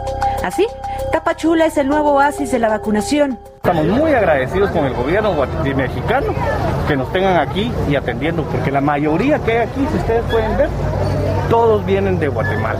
Través de redes sociales, agencias turísticas en Guatemala promocionan viajes para aplicarse la vacuna en México. La oferta va dirigida a guatemaltecos de 30 años en adelante y el costo por persona va de los 700 hasta los 1.600 pesos e incluye alimentación, traslado y hospedaje. En una de esas agencias trabaja Sandra, quien apoya con toda la documentación. En los centros de vacunación tienen la opción de que pueden eh, presentar el DPI, nuestro documento de identificación, para realizar registro de la vacuna. Sin embargo, para pasar al departamento de Chiapas eh, de esta ciudad, sí tienen que tener ya sea visa mexicana, visa americana o tramitar el TBR. Según el Instituto Guatemalteco de Migración, de enero a julio de este año casi 94 mil personas han ingresado por la frontera sur de Chiapas de forma legal. Comparado con 2020, la- representa un incremento de entre el 10 y el 20%. Solo este mes, más de 10 mil personas entraron a México, la mayoría solo para vacunarse. Los puertos fronterizos en los que se registra mayor afluencia son el Carmen y Tecunumán. en relación al flujo de guatemaltecos que hemos tenido con salida hacia México, hemos eh, observado un incremento, sobre todo en el puesto fronterizo del Carmen. Aducimos que estas personas están optando por la vacuna en Tapachula, que es un poblado mexicano cercano, en donde están dando esta opción a la población guatemalteca. Autoridades sanitarias encargadas de la vacunación en Chiapas reconocieron la existencia del fenómeno, pero aseguran que se trata de un flujo continuo de personas que viajan de Guatemala a México para trabajar. Solo del 9 al 19 de julio, en Chiapas se vacunaron a 193 mil personas. Según el IMSS, el 90% son mexicanos. ese tema de los connacionales de Guatemala que se están inmunizando ayuda a romper cadenas de contagio. Son personas que viven en la comunidad, que cohabitan con nosotros, y si algunos cruzan para vacunarse, pues es, parte de lo mismo. Cruzan a, a las tiendas de autoservicio, cruzan a surtir sus víveres. Somos una franja fronteriza que se ve impactada por ese tipo de fenómenos sociales. Sin embargo, en algunos casos como el de Marvin, no es así. Además de la documentación que exigen las agencias de viajes, el INSE Chiapas informó al Heraldo Televisión que proporcionan un CURP temporal para identificarlos, pero a la fecha no existe registro formal de cuántos guatemaltecos se han aplicado el biológico gracias al turismo de vacunas. ¿Están contentos por la vacuna? Sí. ¿Qué vacuna les pusieron? AstraZeneca. Ahí está. Con imágenes de José Eduardo Torres, Jessica Muguel, Heraldo Televisión. Pero bueno, ahí estamos, aquí está mi amigo. Bueno, felices. ¿Tú te pusiste feliz? con la vacuna qué bueno cuando que te los- pusieron la vacuna. Yo sí me puse feliz. Sí.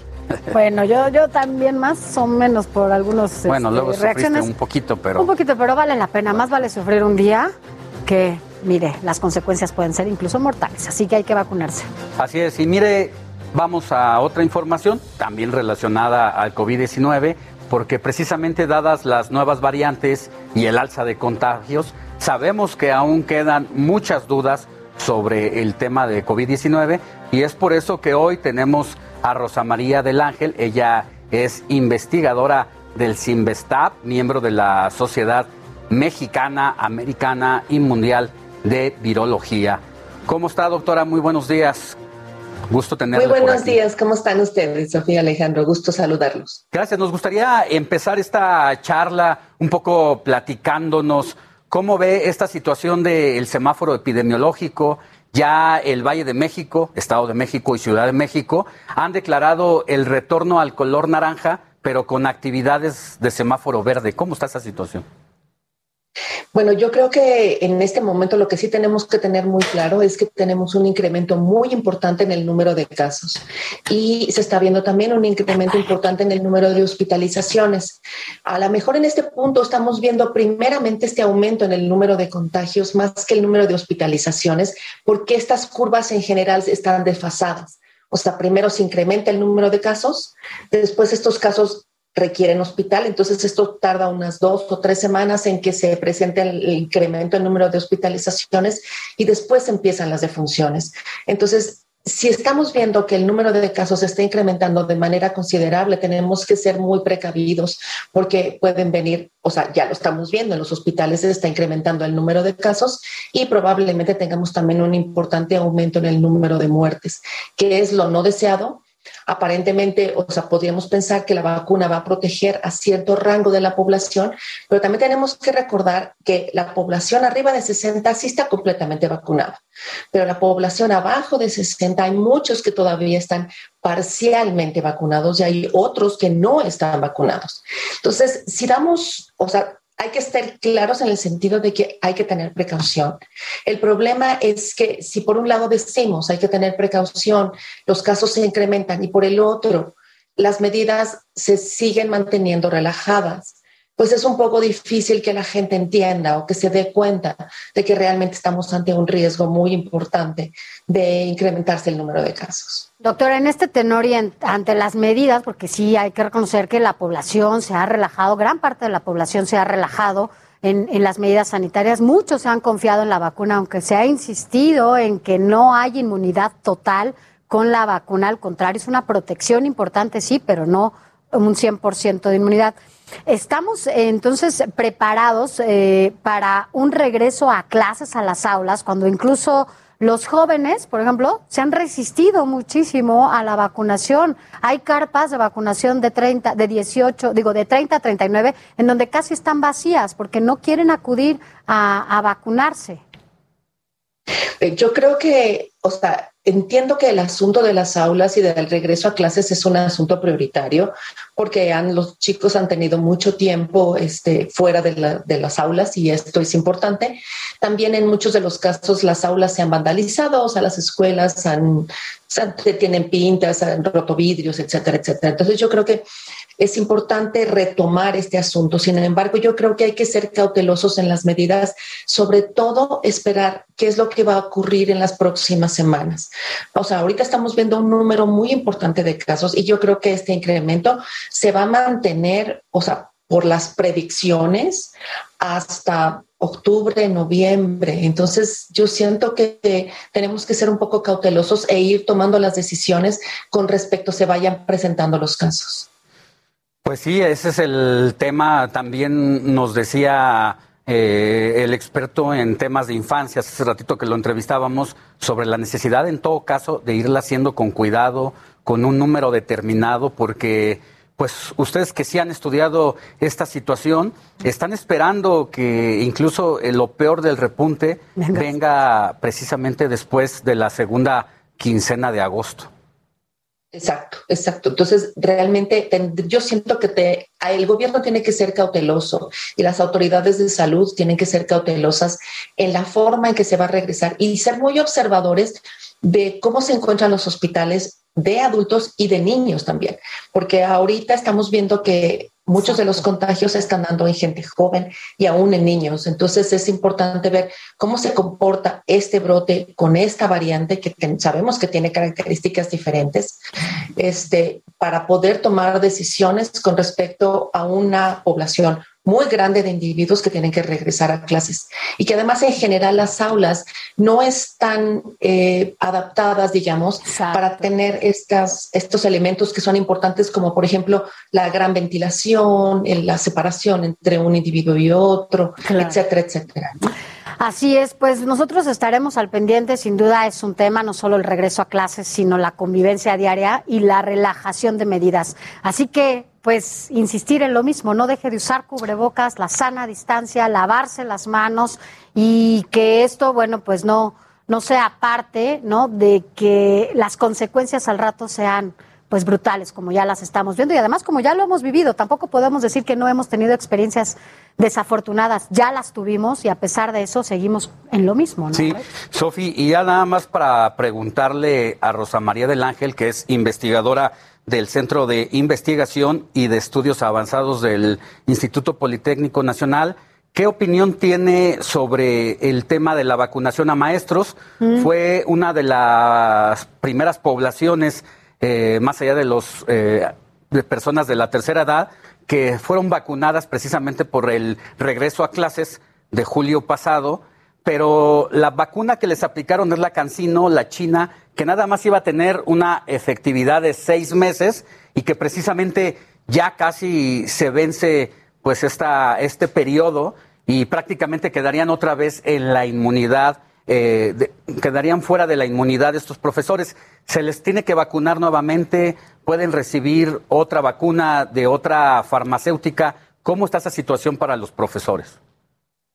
Bueno, aquí hay una cuestión importante. La vacuna Cancino, por desgracia, no tenemos mucha información sobre ella. Desde las pocas vacunas que no tenemos estudios de fase 3 publicados. Mm. O sea, yo siento que México, al igual que algunos otros países, consideró que como los estudios de fase 3 se estaban realizando a finales del año, era muy probable que tuviéramos resultados los primeros meses de este año. Sin embargo, no ha sido así. Por esa razón, por ejemplo, este, FDA no la tiene aprobada, la Organización Mundial de la Salud tampoco, eh, la EMA, que es la de Europa, tampoco tiene aprobada esta vacuna y, y, no tenemos datos. Entonces es difícil poder saber, una, qué tanta protección genera, cuánto tiempo dura, qué tan, qué tan buena o no es buena contra las variantes, porque tampoco se han hecho estos estudios por lo mismo. En general, los países que han evaluado las variantes, pues son países en donde las vacunas que han evaluado están aprobadas y esta no está aprobada. Entonces es muy difícil saberlo. Así es, y sobre todo esta fase 3 que, está mencionando, si no tenemos conocimiento de los resultados, porque es donde se dan ¿no? los resultados finales, bueno, pues mucho menos vamos a tener seguridad en este sentido. Rosa María del Ángel, investigadora del CIMESTAC. Gracias por estar con nosotros. Al contrario, muchas gracias a ustedes. Gracias. Hasta pronto. Pues ahí está, Sofi, una situación que el gobierno deberá aclarar en cuanto antes qué va a pasar con los profesores, con la vacuna que recibieron y con lo que viene si es que quieren lanzarlos a las aulas. Así es, veremos que sigue. Hay una, se tiene que haber una protección para todas y todos, alumnos y maestros. Mire, vámonos a otros temas. Eh, yo no sé si ya estás pensando en casarte o no, Alex, pero mira, te voy a dar aquí un, pues, un tip de, sobre todo en época de COVID, ¿verdad? Mira, 1.500 cubrebocas reciclados fueron usados para crear un hermoso vestido de novia.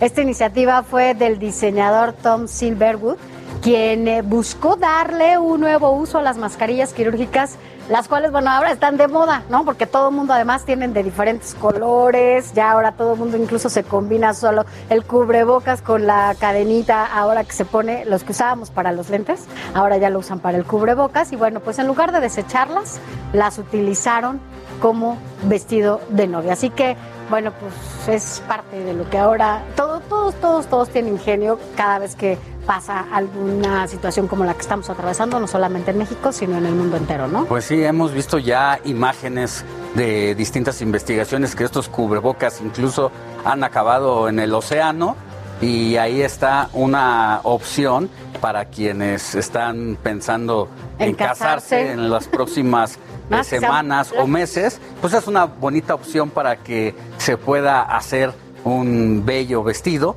con cubrebocas, pero sobre todo usados, reciclados. Pero yo creo que sí hay que desinfectarlos Ah, antes, no, pues sí, los Echarles una buena ¿no? rociada Ahí por ahí. Pones alcohol y ahora alcohol. tanto desinfectante, pero bueno, pues la verdad es que es un lindo vestido, se lo vamos a compartir a usted para que lo vea a través de nuestras redes sociales y nos está escuchando por radio, para que, bueno, pues puede ser un buen... Pues, pues puede usar los cubrebocas en lugar de tirarlos. Es más, hasta de colores lo puede hacer. Ya ve que tampoco es que se tenga que casar de blanco, ¿no? Pues ya lo puede hacer de colores. Así que bueno, pues esto es parte de, de lo que estamos viviendo en el mundo. Así que bueno, ya tiene esta posibilidad. Y gracias, queremos agradecer a todos ustedes por sus mensajes, porque la verdad es que a veces no nos da tiempo de leerlos, pero le agradecemos inmensamente que nos escuche desde las 7 de la mañana. Mira, Sofía Alex, un saludo desde Oaxaca. Las mamás consentidoras no se miden. Y si van a formar, y si se van a formar, les llevan su torta y su jugo y les pagan su taxi a los chavos que no se quieren formar en la eh, fila para la vacuna con tal de que sus bebés se vacunen. Esos millennials minis no se miden. Un saludo de Adrián Barrientos. Gracias hasta Oaxaca que nos escuchan. Así es, pues vámonos a un corte y regresamos con mucha más información. Informativo El Heraldo fin de semana con Alejandro Sánchez y Sofía García.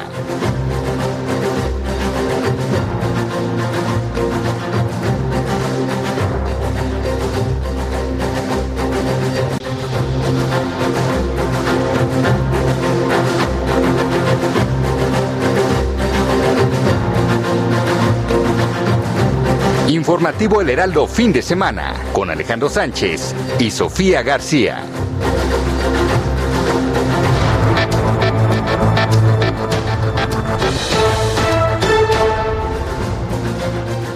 Las lluvias en Putumayo, Colombia, afectaron a más de 10 mil familias. La emergencia pública ha dejado por lo menos a municipios incomunicados, sin servicios, vialidades obstruidas y cultivos destruidos. Los alcaldes municipales y cuerpos de rescate ya coordinan la ayuda para los damnificados. En más información internacional, el presidente de los Estados Unidos, Joe Biden, anunció sanciones contra el régimen cubano, esto por la represión ejercida contra las boinas negras durante las manifestaciones. Biden reiteró eh, el apoyo a los cubanos que han salido a la calle para protestar contra 62 años de represión del régimen comunista. ¿Alguien se me conecta por ahí? Y mire, en Cap, Haití, en Haití, donde fue enterrado el presidente Jovenel Moïse, se registraron protestas con disparos y prendieron barricadas a manera de protesta por el asesinato del mandatario. Los manifestantes pidieron justicia por su muerte. La policía logró calmar la manifestación, pero eso sí, no pudo disiparla por completo.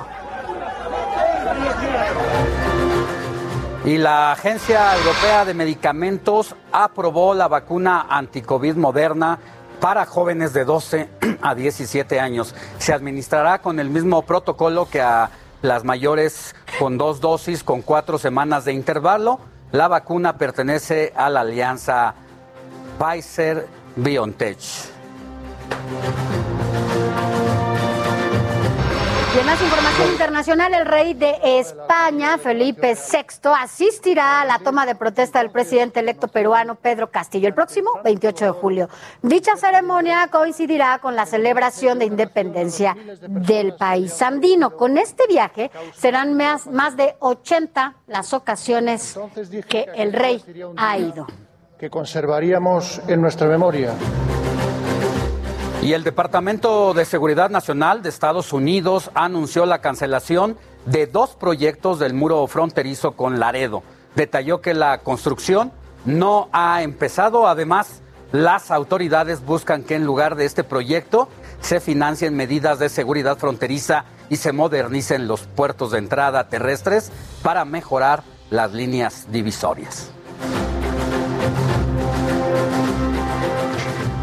Vámonos a otra información y es que mire, en nuestra serie de reportajes especiales nos metimos hasta el centro neurálgico de los servicios a navegación en el espacio aéreo mexicano, desde donde se debe garantizar, por cierto, el transporte seguro y eficiente de personas y bienes en el espacio aéreo. Pocas veces se puede lograr el acceso a este centro de control México por ser un lugar considerado de seguridad nacional. Pero en esta ocasión estuvimos ahí y tuvimos también la oportunidad de entrar con todo y cámaras donde captamos todos los detalles de las operaciones aeronáuticas y conversaciones entre los pilotos y controladores aéreos. Esta es la historia que preparó mi compañero Alex Sánchez.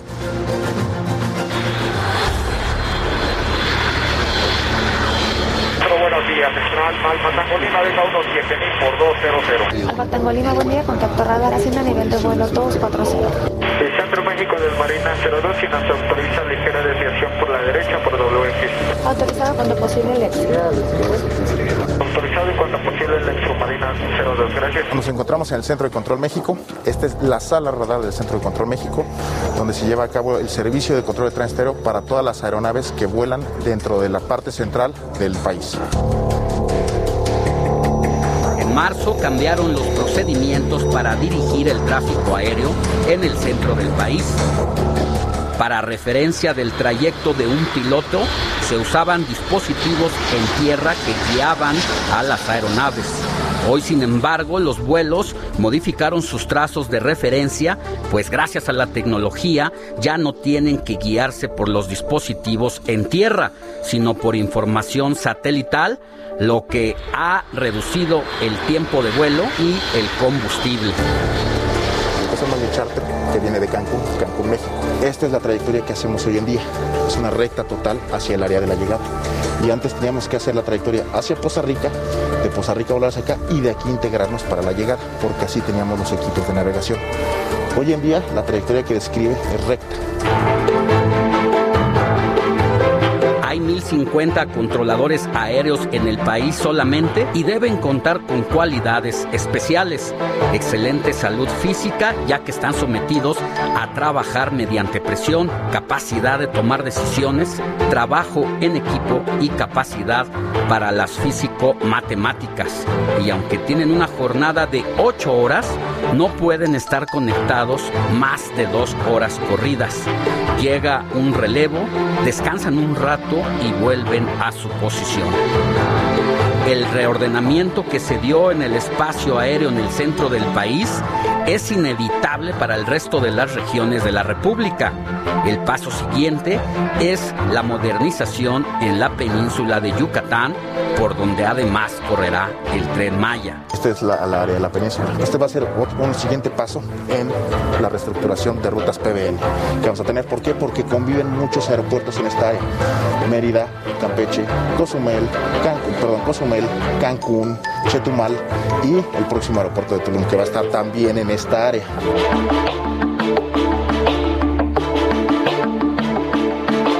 De la sala de radares del centro de control, ahora pasamos a la torre de control, ambas dependientes del servicio a la navegación en el espacio aéreo mexicano. Y desde aquí prácticamente se reciben de la mano a los pilotos y sus naves o se les despide con el despegue a sus respectivos destinos. Tenemos seis posiciones de control. En el momento con más tráfico tenemos seis posiciones de control abiertas. Requerimos nueve controladores por turno para poder cubrirlas, toda vez que tres están descansando y nos vamos rotando y descansando para que estemos siempre frescos y podamos tomar las mejores decisiones. A pesar de la pandemia, el número de vuelos se recupera en el país. Actualmente se hacen casi 900 vuelos diarios en Ciudad de México respecto a los 1.300 que ocurrían antes de la COVID-19. Mientras tanto, el servicio a la navegación en el espacio aéreo mexicano abrirá una convocatoria para buscar a nuevos controladores aéreos. Informó para el informativo fin de semana Alejandro Sánchez. Pues mire, en tanto y durante el recorrido que hicimos ahí, Sofía García conoció a la primera jefa del centro de control, un puesto que siempre había sido ocupado por los hombres. Sofía la acompañó un día completo desde antes de salir de casa. Preste atención. En la historia de la aviación nacional, nunca una mujer había ocupado la jefatura de controles aéreos, desde donde se dirigen los aterrizajes, despegues y tráfico de aeronaves en el espacio. Esta mañana venimos a su casa a conocer a la primera jefa de controladores y la acompañaremos hasta su lugar de trabajo. Al principio fue un poco como todos eran mis compañeros porque trabajaba con ellos y ya después ahora paso a, a ser su jefa y de mujer, que la mayoría son hombres, pues tienes que imponer un poco. 111 años después del primer vuelo en la Ciudad de México, Areli Gallardo Arteaga está haciendo hazaña al ocupar desde hace año y medio la titularidad del primer cargo del Centro Nacional de Controladores, donde por cada 40 hombres solo hay tres mujeres me emocioné mucho y dije que sí, por supuesto, porque es un reto, como te dije, nos gustan los retos, dije que sí. Le, con mi esposo lo platiqué y me dijo que sí, que adelante, que qué bueno que le daba mucho gusto, que pues me lo merecía, ¿no? Pero Areli Gallardo también es madre de dos niños y esposa de Alejandro Valdés, quien también ocupa un puesto en la misma área como encargado de gestión de afluencia de tránsito.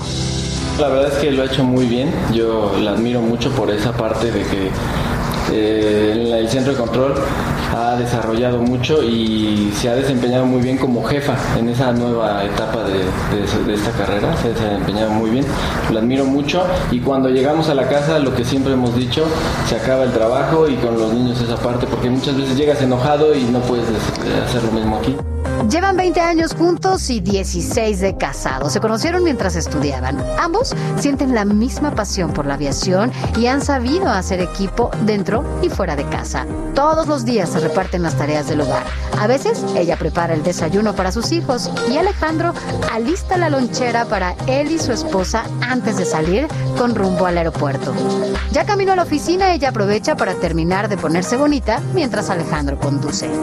Areli llega al centro de control a revisar cada acción que ahí se realiza. Saluda a cada uno de sus compañeros y compañeras y aunque ella agradece el apoyo que ha recibido desde su llegada a la jefatura, como casi siempre pasa con las mujeres en espacios de poder y toma de decisiones, tiene que esforzarse el doble.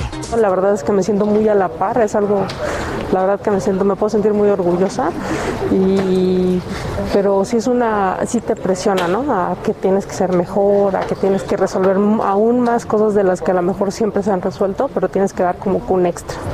Las jornadas de trabajo de Areli fuera de casa son de 9 a 12 horas. Sin embargo, el trabajo no termina ahí, continúa en casa. Y aunque su relación de pareja está muy consolidada, siempre hay algo que se extraña. Pues dejar un poco a mis hijos. Sí, he tenido que dejar un poco de con, su nana, pero trato de que cuando estoy sea con más calidad, ¿no? O sea, que pase el tiempo con ellos, aunque sea poquito tiempo, pero que esté concentrada ahí con ellos. Finalmente, al agradecerle a Areli que nos compartiera parte de su intimidad desde su casa hasta su trabajo, nos despedimos en modo avión, al estilo de la jefa Areli. Estamos listos para cualquier situación que se nos presente y están preparados todos los muchachos y nosotros aquí para sacar adelante el trabajo. Para el informativo fin de semana, Sofía García.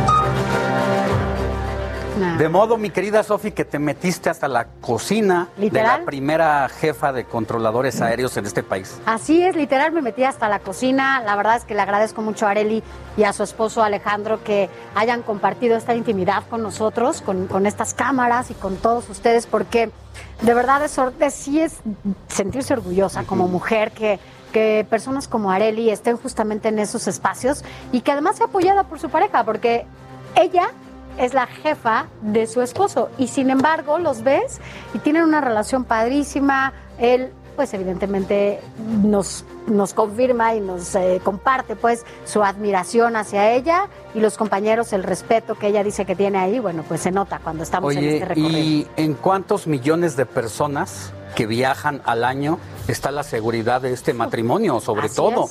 Y uno que fue a verlos que vio eh, cómo trabajan la atención. Escuchamos conversaciones del piloto con una controladora pidiendo que le ayudara a modificar la ruta por condiciones del clima. Así que deben de estar muy a las vivas en las decisiones que tomen por lo que representa esa seguridad. Y también, Alex, un poco lo que nos dimos cuenta es que, bueno, a veces pues uno no sabe, evidentemente no somos especialistas en esos temas, no sabemos por qué vuelan más eh, por qué llegan ahora más por otros lados los, los, vuelos, por qué los escuchamos más, o por qué incluso a veces, como pasó esta semana, decían que estaban descompuestos los radares y, se replica la información sin tener conocimiento de lo que está pasando. Estando ahí, justamente en las entrañas de estos controles, te das cuenta de que no es así, o sea, no fallaron los radares, era una comunicación de Estados Unidos con sus aviones y bueno, pues eso hace las cosas diferentes, pero a veces sin, sin saber y sin tener el conocimiento, solamente opinan y dicen las cosas sin tener la certeza de lo que está pasando allá adentro. Y sobre todo, pues es información delicada de la que como comunicadores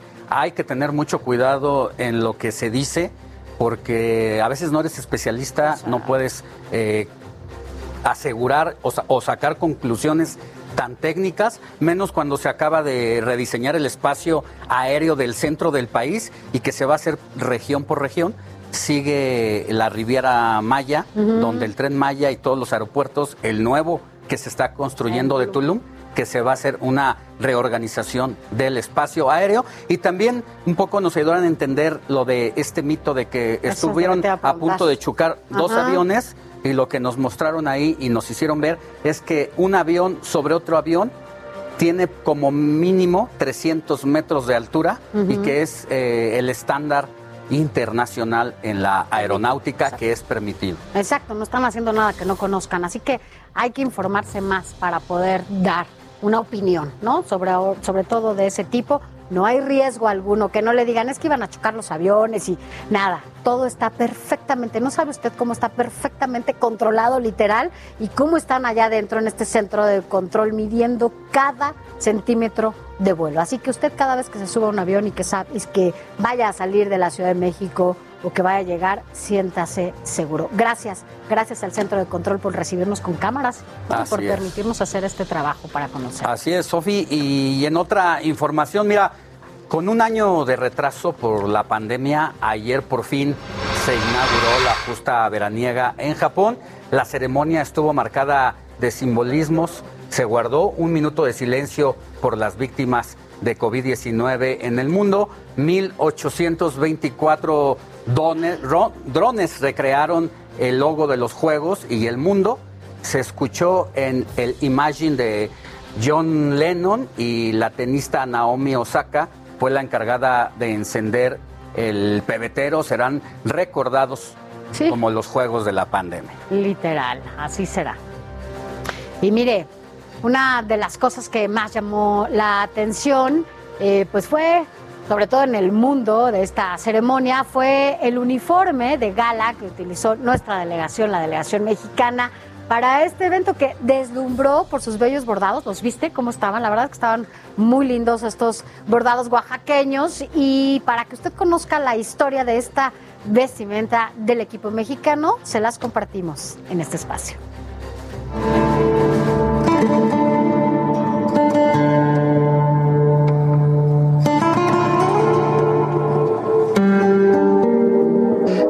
Riqueza cultural de Oaxaca se hizo presente en Japón.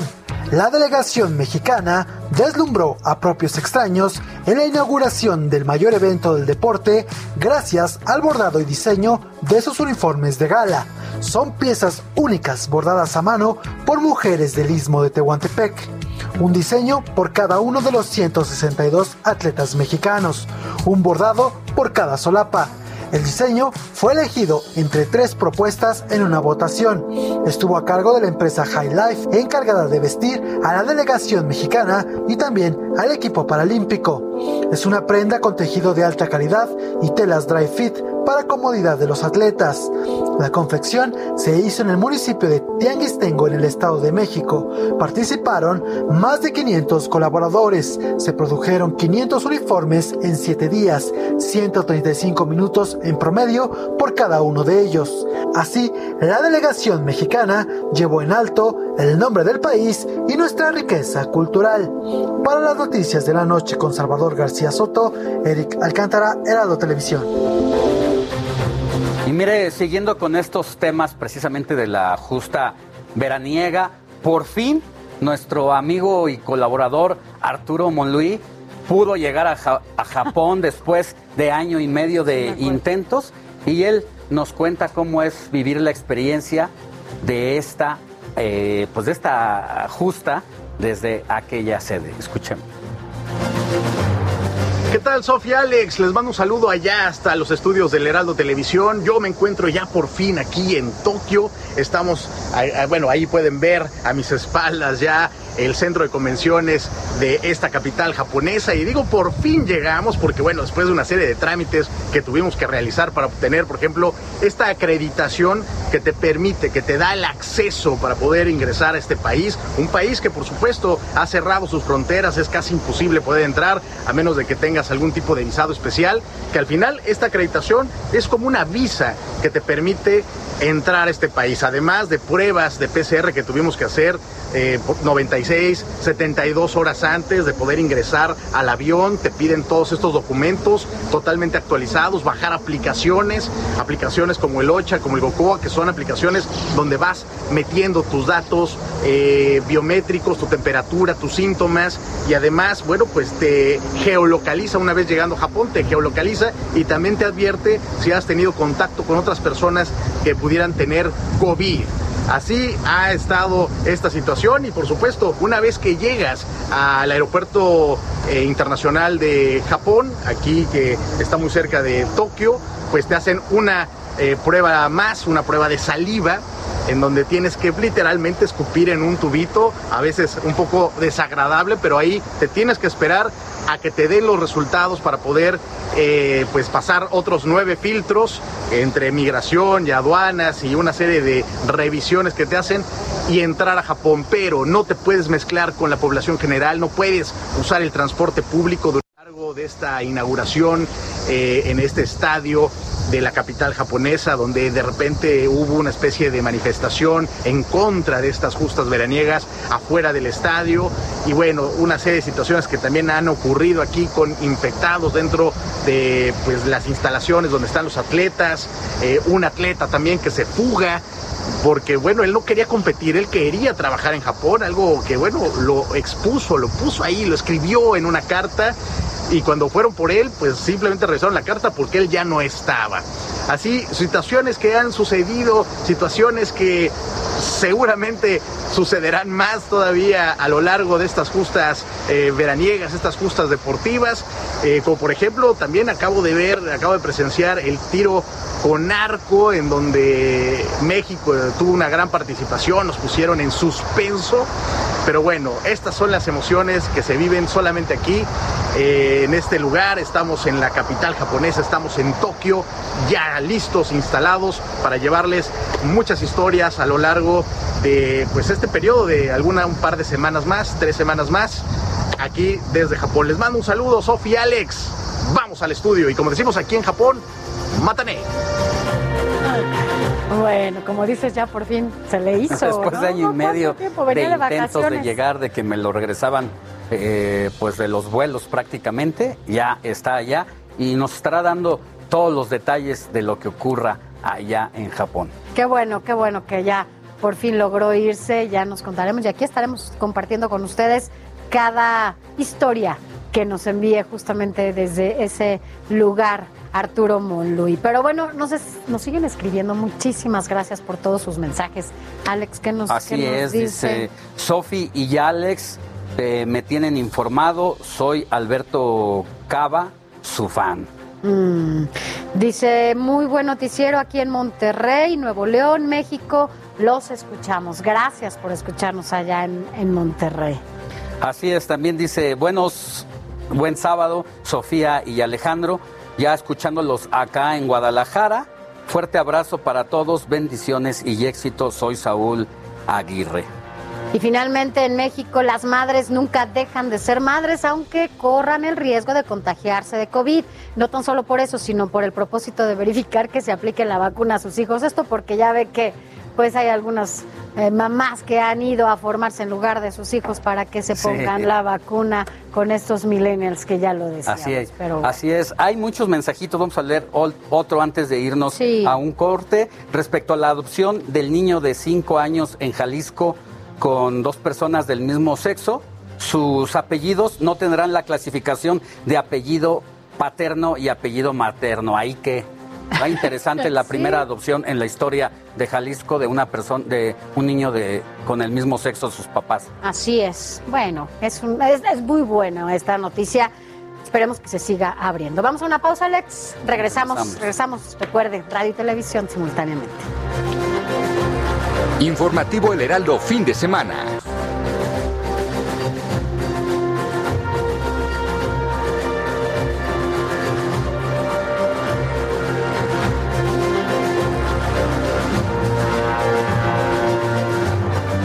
Informativo El Heraldo fin de semana con Alejandro Sánchez y Sofía García. Gracias por continuar con nosotros. Ya estamos en el último bloque informativo, así que quédese, quédese. Todavía le vamos a comentar mucho más. Mire, la flexibilidad laboral y las clases virtuales, producto de las medidas de restricción por la pandemia de COVID-19 tuvieron como efectos positivos que las personas consideraran invertir en bienes raíces fuera de la Ciudad de México, teniendo como opciones, por la cercanía, Morelos, Querétaro y también hasta Mérida y Puebla. La mayoría por su cercanía a la capital del país y bueno, pues otros también han preferido irse a la playa. Pero para hablarnos eh, más de esto nos acompaña como cada sábado Luis Ramírez, especialista en bienes raíces. ¿Cómo estás Luis? Muy buenos días del mundo inmobiliario. Luis, ¿cómo estás? Querida Sofi, me da gusto saludarte. Buenos días. Pues en efecto, como bien refieres, afortunadamente, eh, pues muchas personas han podido ejercer este denominado home office y esto aunado al school office, es decir, a las clases virtuales. Bueno, pues las personas pasan más tiempo en sus casas, pero de repente quienes preferían vivir en el centro de las ciudades tenían un departamento, quizá dos recámaras, tres recámaras de 80, 90 metros cuadrados y un día se vieron todos cara a cara, la señora teniendo una eh, pues eh, imagínate un Zoom, una eh, junta virtual, el señor también trabajando virtualmente, los hijos tomando clases, y bueno, pues esto hizo que las personas se dieran cuenta que podían ir a pasar tiempo a lugares a las afueras de la ciudad es algo que estaba pues de este sector del second home, como se denomina, o la segunda casa o la casa de fin de semana, pues había caído un poco precisamente por la coyuntura, por la economía y demás. Pero llega la pandemia y bueno, pues hay un boom ahora de second home. Las personas se dan cuenta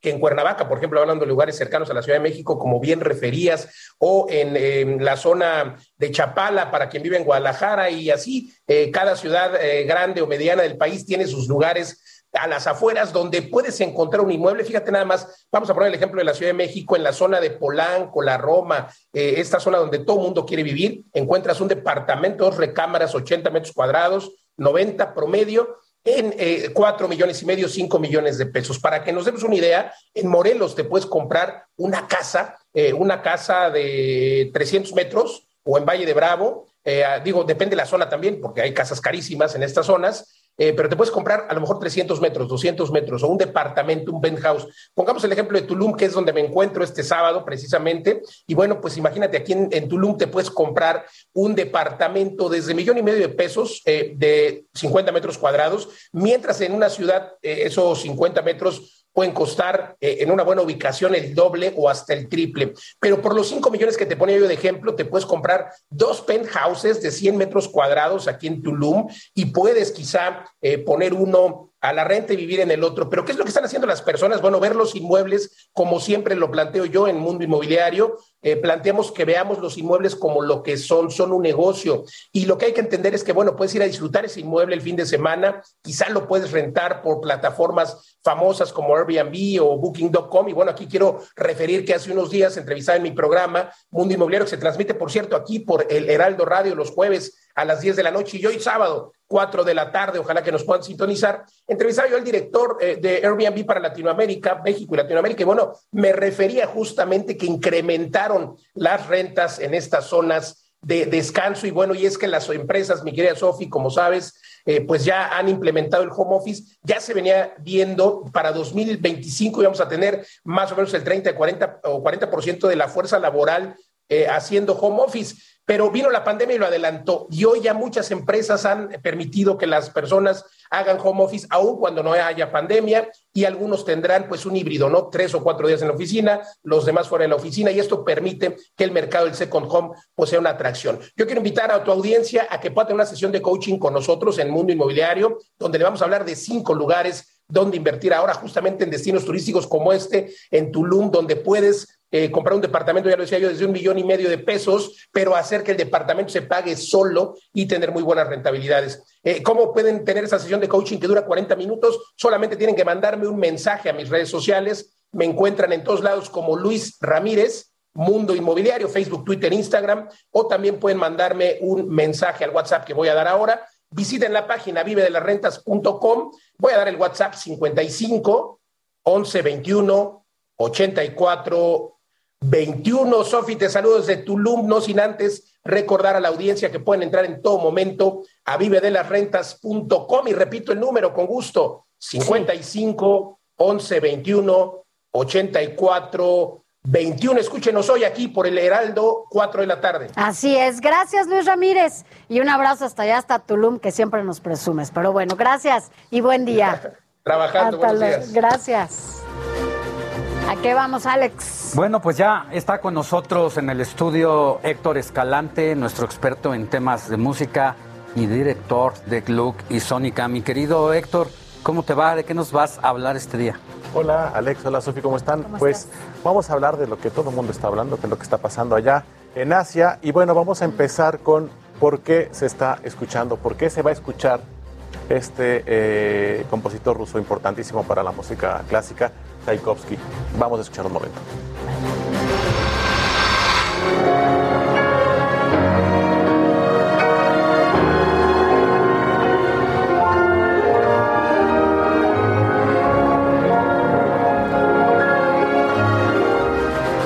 E- esto de que se va a escuchar va a ser en caso de que algún competidor ruso gane alguna medalla. Es correcto. Estamos escuchando el concierto para piano número uno de Tchaikovsky, que es una de las piezas más importantes de ese compositor, que seguramente lo ubican porque siempre en diciembre se escucha el Cascanueces, que es otra obra de Tchaikovsky.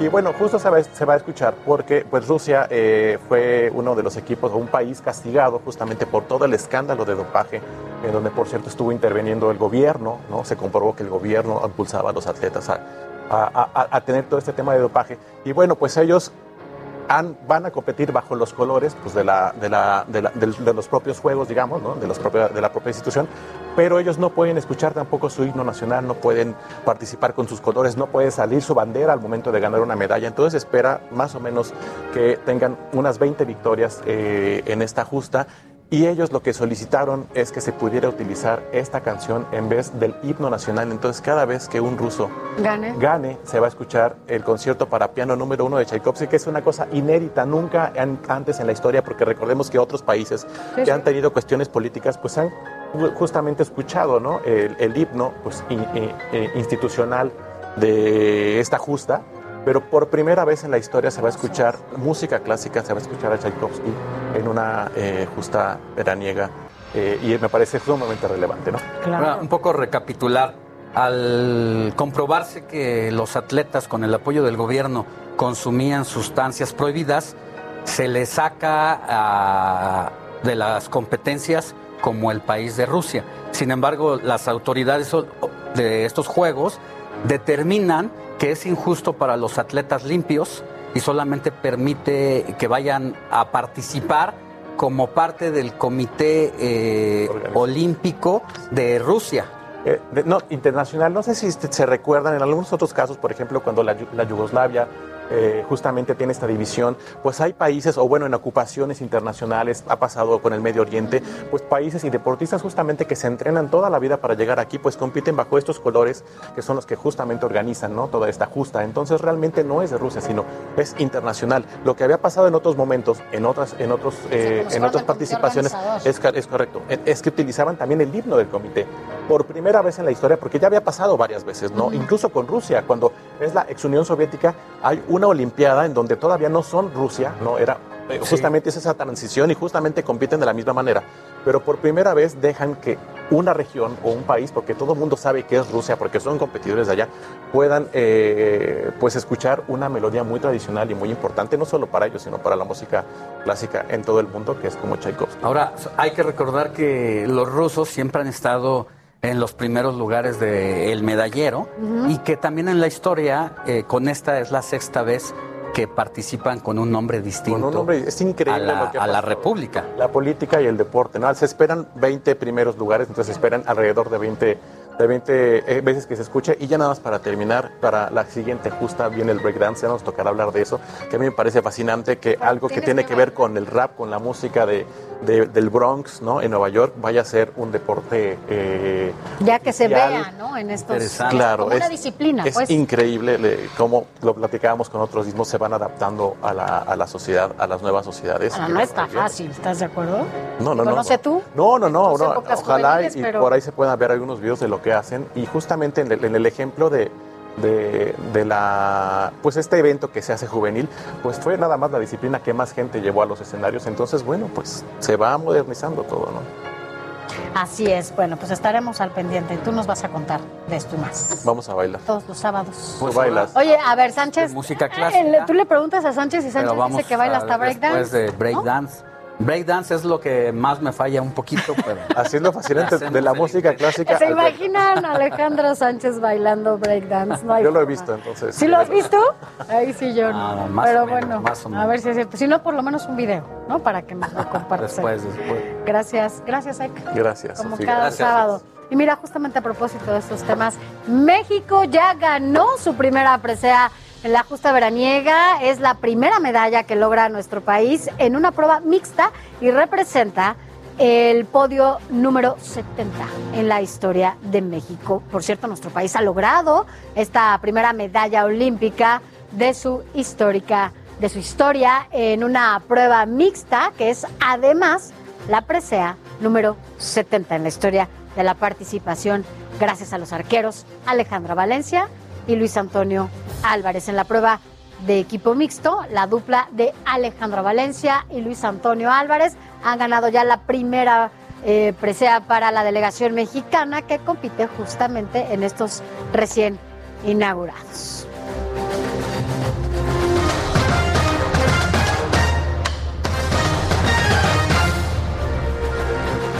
Muy buenos días a toda la gente que nos está viendo y escuchando y así es como decía mi queridísima Sofi, pues ya cayó la primera presea a favor de nuestro país. Pero bueno, cambiemos de tema y hablemos ahora de la Copa Oro que hoy justamente se juega ya el inicio de esta ronda en donde México va a enfrentar a la selección de Honduras a las 9 de la noche para que estemos atentos, para que lo vean y mañana por supuesto que en el informativo lo estaremos platicando, pero de momento este es el partido y previo juega la selección de Qatar, entonces también, bueno, es el invitado, hay que recordarlo, no pertenece a la zona de la CONCACAF, pero está participando y jugará también en esta ronda. Cambiando de tema, vámonos al inicio justamente de la apertura 2021 de la Liga MX, en donde ya pues arrancó desde el pasado jueves con el enfrentamiento entre las Águilas del América y los Gallos Blancos del Querétaro. Empataron sin goles allá en tierras queretanas.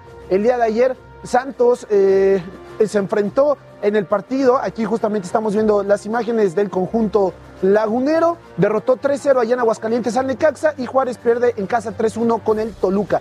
Para el día de hoy va a haber dos eh, enfrentamientos más para que estemos atentos a ellos. A las 4 de la tarde, León se enfrenta al Pachuca y a las 9 de la noche, Chivas recibirá a San Luis. Entonces, pues, si escucharon bien, sí, hay dos partidos a la misma hora, el de la selección mexicana y el de las Chivas. Entonces, pues ustedes ya decidan cual quieran ver. Y pues bueno, estamos atentos también a lo que sigue sucediendo en la justa veraniega. Pues hace rato participó en el singles de tenis eh, justamente la mexicana Renata Zarazúa, quien lamentablemente quedó eliminada. Queda todavía su participación en cuanto a, eh, en cuanto a dobles, por supuesto, y también en, en cuanto a eh, badminton. Estuvo participando también la mexicana Amara, en la cual pues también arrancó con una derrota. Pero estemos bastante atentos, pues hay que recordar que en la madrugada de hoy para mañana a la una hora de México estará Carolina Mendoza junto con Dolores Hernández en los sincronizados eh, de tres metros enclavados para estar bastante atentos. Y mañana a las seis de la mañana la selección mexicana estará jugando en fútbol, por supuesto. Entonces, pues bueno, estemos atentos porque mañana justo en el horario del informativo radio vamos a estarlos, eh, pues bueno, platicando un poquito de lo que está sucediendo en ese mismo momento. Como ven, y pues bueno, ya nada más en cuanto a la situación del tenis, a estar también platicando un poquito con lo que hay tanto aquí en México con el abierto de los cabos, que aquí lo estamos viendo también en pantalla, en el cual si bien no está el cartel importante ¿no? de, de, estos jugadores participando, pues hay que recordar que en el magno evento deportivo que todos estamos viendo allá en tierras japonesas es donde se, bueno, se vieron las grandes figuras. Aquí solamente vinieron sobre todo algunos atletas de estadounidenses que están lo mejorcito rankeado dentro del ATP, pero de cualquier forma es un evento que hay que tener atención junto con el de Acapulco y el de Monterrey, que siempre dejan bien parado a nuestro país dentro del deporte blanco. Y esta es pues toda la información hasta este momento en el sector de los deportes, pero vamos a estar bastante atentos, insisto, con lo que vaya pasando minuto a minuto en la justa veraniega. Es mucho, mucho todavía falta para que nos digas. Muchísimo todavía. Gracias. Pues Gracias. por lo menos ya tenemos la primer presea para México. Cayó, cayó. Hay que estar atentos hoy en la noche porque también va a haber actividad muy importante. Bueno, pues sí, en la madrugada, por el cambio, bueno, por los horarios, son 13 horas. 14 horas. 14 de, de, de diferencia. Gracias, Adrián. Gracias a ustedes. Nos escuchamos mañana en radio. Claro que sí, así será. Gracias. Y bueno, pues vamos a cambiar de tema, Alex, Vamos porque a a qué nos vamos.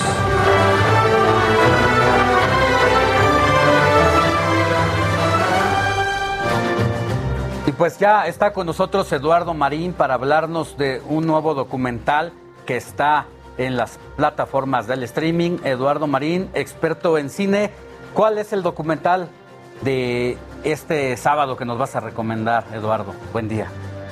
Gracias, buen día, qué gusto estar con ustedes, Sofía, Alex. Pues sí, efectivamente vamos a comentar, a recomendar este documental, sin duda que es muy relevante en nuestro contexto político actual de México. Se titula Red Privada, ¿quién mató a Manuel Bendía? Es una película que está en Netflix y que aborda precisamente el asesinato ocurrido en 1984 del conocido periodista muy influyente, importante, quizás el columnista más relevante de aquella época, que era Manuel Buendía, autor de una columna periodística en Excelsior que se titulaba precisamente Red Privada. Y es un testimonio muy puntual, eh, muy certero del contexto de la época, del contexto político la película recrea eh, los hechos, eh, emprende una investigación profunda, muy certera, siempre muy interesante, que, que reconstruye el suceso que conmocionó a la opinión pública hace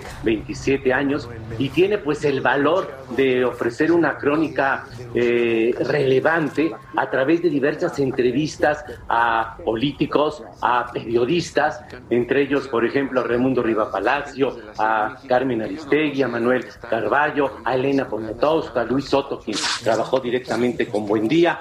En fin, eh, eh, su mérito es precisamente incitar a la reflexión porque resulta pues tan inquietante como trascendente sin duda el que plantea aspectos que siguen siendo válidos en nuestra realidad actual, 27 años después de este terrible crimen, como es la violencia eh, contra la prensa, la violencia del crimen organizado, los asesinatos de periodistas, que todo esto pues han, se han incrementado a pasar de que han pasado tres décadas del asesinato de Buendía. Y bueno, para los que hemos estado en el medio informativo, pues resulta particularmente interesante este suceso, eh, pinta la relación de la prensa con el poder político, eh, traza el contexto de la época de manera muy puntual. En fin, es una documental que vale muchísimo la pena, en verdad, red privada, ¿Quién mató a Manuel Buendía? que está en Netflix. Oye, Eduardo, y justamente en este contexto que ya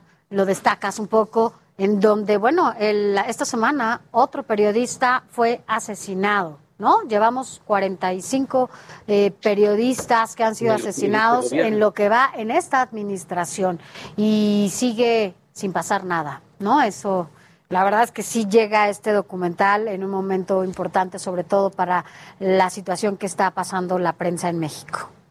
No, así es, como comentaba Sofi, pues es muy inquietante y es muy importante el que estos, este hecho que ocurrió hace 27 años nos plantea situaciones que siguen siendo muy válidas, muy vigentes y que incluso se han incrementado, que como es, por ejemplo, la presencia del crimen organizado. Y miren, el director es Manuel Alcalá, que es un eh, productor de cine y produjo la película Museo, produjo el documental Bellas de Noche, que es sensacional, que también está en Netflix. Y tiene muchísima experiencia Alcalá en proyectos multidisciplinarios, trabaja actualmente en el Museo Tamayo, ha estado muy vinculado en talleres de cine tecnológicos en fin, y ahora logra un documental que es uno de los mejores documentales en la historia del cine mexicano. Realmente vale muchísimo la pena para el público en general, porque además resulta muy interesante, muy atractivo. No es para nada aburrido que digan, ay, yo no estoy metido en el medio periodístico, no lo conozco. No, es el retrato de nuestra realidad política y es de una recreación de un suceso que, como decía, conmocionó, un shock a la opinión pública hace ya casi tres décadas. Así es, Eduardo Marín, como dices, más allá de que nos pueda gustar a los periodistas, es un tema de interés nacional, porque como bien se dice, cada periodista asesinado, pues es un, una, una voz menos para la sociedad. Así que estaremos atentos y vamos a, a ver esta recomendación que nos das. Que tengas buen día. Hasta luego, muy buenos días. Hasta la próxima semana. Hasta luego. Y ahora, pues esta semana, el 21 de julio, fue el Día del Perro y Antonio Anistro nos preparó un reportaje sobre cómo podemos seguir celebrándolos y hacer conciencia sobre estos hermosos animales. ¿Cómo están? Un gusto saludarlos. Oigan, a propósito de que esta semana festejamos y celebramos eh, los amantes de los perros como yo, el, precisamente el Día Mundial del Perro. Y si ustedes quieren uno también y sobre todo quieren hacer conciencia y adoptar, aquí les van tres opciones magníficas para poder hacerlo. Aunque no existe un censo oficial dedicado a mascotas, la Asociación Mexicana de Médicos Veterinarios y Especialistas estima que hay alrededor de 28 millones de perros en el país, de los cuales más del 70% se encuentran en situación de calle o abandono. Aunque los albergues o refugios de animales de compañía también han padecido una constante sobrepoblación, su esfuerzo es constante también para darles un hogar y promover la adopción sin importar la raza. No importa, a lo mejor importa el tamaño, por, el, por tu casa o su nivel de energía, pero no importa si tiene raza o no. O sea, un perro ama igual que los seres humanos amamos igual, no importa de qué tamaño seamos o de qué color. El amor es, es universal. Actualmente el refugio Oceánica cuenta con más de 180 lomitos de todas las edades esperando por una familia. Por el COVID-19 el trámite se puede iniciar en línea. Pueden eh, acercarse a la página de Facebook, estamos como Oceanican, en Twitter estamos Refugio Oceanican, en Instagram Refugio Oceanican y el, el WhatsApp es el 55 31 48 31 27. Aquí nos pueden enviar un mensaje y ya vamos haciendo, te digo, la adopción online y pueden venir. Cada cuidador hará una entrevista para conocer a la familia y sobre todo por qué quiere adoptar. El objetivo es que el perrito se vaya a un lugar seguro y ameno. Otro ejemplo es el albergue de la Brigada de Vigilancia Animal de la Secretaría de Seguridad Ciudadana de la Ciudad de México. Aquí hay perritos rescatados a través de denuncias llegadas a la policía capitalina. Actualmente cuentan con más de 100 y para los amantes de los gatos también están disponibles. Estos fueron salvados de algún árbol o barda en la que cayeron. Ya que el animal llega acá, se le estabiliza, se le da, por, por así decirlo, los primeros auxilios, se, estabiliza, si está fracturado, se le estabilizan las fracturas y demás, y se trata de, darle la atención aquí veterinaria. Después ya se le hacen algunas valoraciones y se pone en adopción. Pues los, los requisitos son los mismos, tanto que se lo llevan para acá, es una, son copias de una identificación oficial, copia de un comprobante de domicilio, y nos firman una responsiva, ¿no? Donde se hacen precisamente cargo del, del animal como tenedores responsables del mismo. La pandemia también mermó el apadrinamiento de alimentación para mascotas. Manada San, albergue ubicado a las afueras de la Ciudad de México, invita a través de redes sociales a la adopción o bien a la donación de croquetas para sus más de 300 perros. Eh, obviamente es complicadísimo 330 perros, eh, dos borregos, dos puercos. Este, es complicadísimo, pero pues este, el amor por los animales y aparte que ellos no tienen voz. Entonces, pues es lo que te, nos anima a seguir adelante. Nosotros eh, tenemos una página en Facebook que se llama Manada San. Ahí eh, te, eh, vamos subiendo eventos. México es el país de América Latina que ocupa el primer lugar en sobrepoblación de perros callejeros. La invitación de estos refugios es a adoptar y no comprar, porque sin importar la raza, ellos también están esperando una familia. Antonio Anistro, Heraldo Televisión. Bueno, pues ya tú, que a ti sí te gustan los perritos. Me gustan, tengo dos en casa a las que ya me voy a atender en este momento. Ay, sí, ya se van a atender. Oye, yo no soy tan fan de los perritos, la verdad. Me gustan, me caen bien, pero me gustan más los gatitos. A mí me encantan. Pero bueno, Alex, ya nos vamos. Ya llegamos hasta este momento, 9.54 de la mañana. Pero mañana nos escuchamos por radio a través del 98.5 en la ciudad y en todo el país. Pásenla bien. Bonito fin de semana.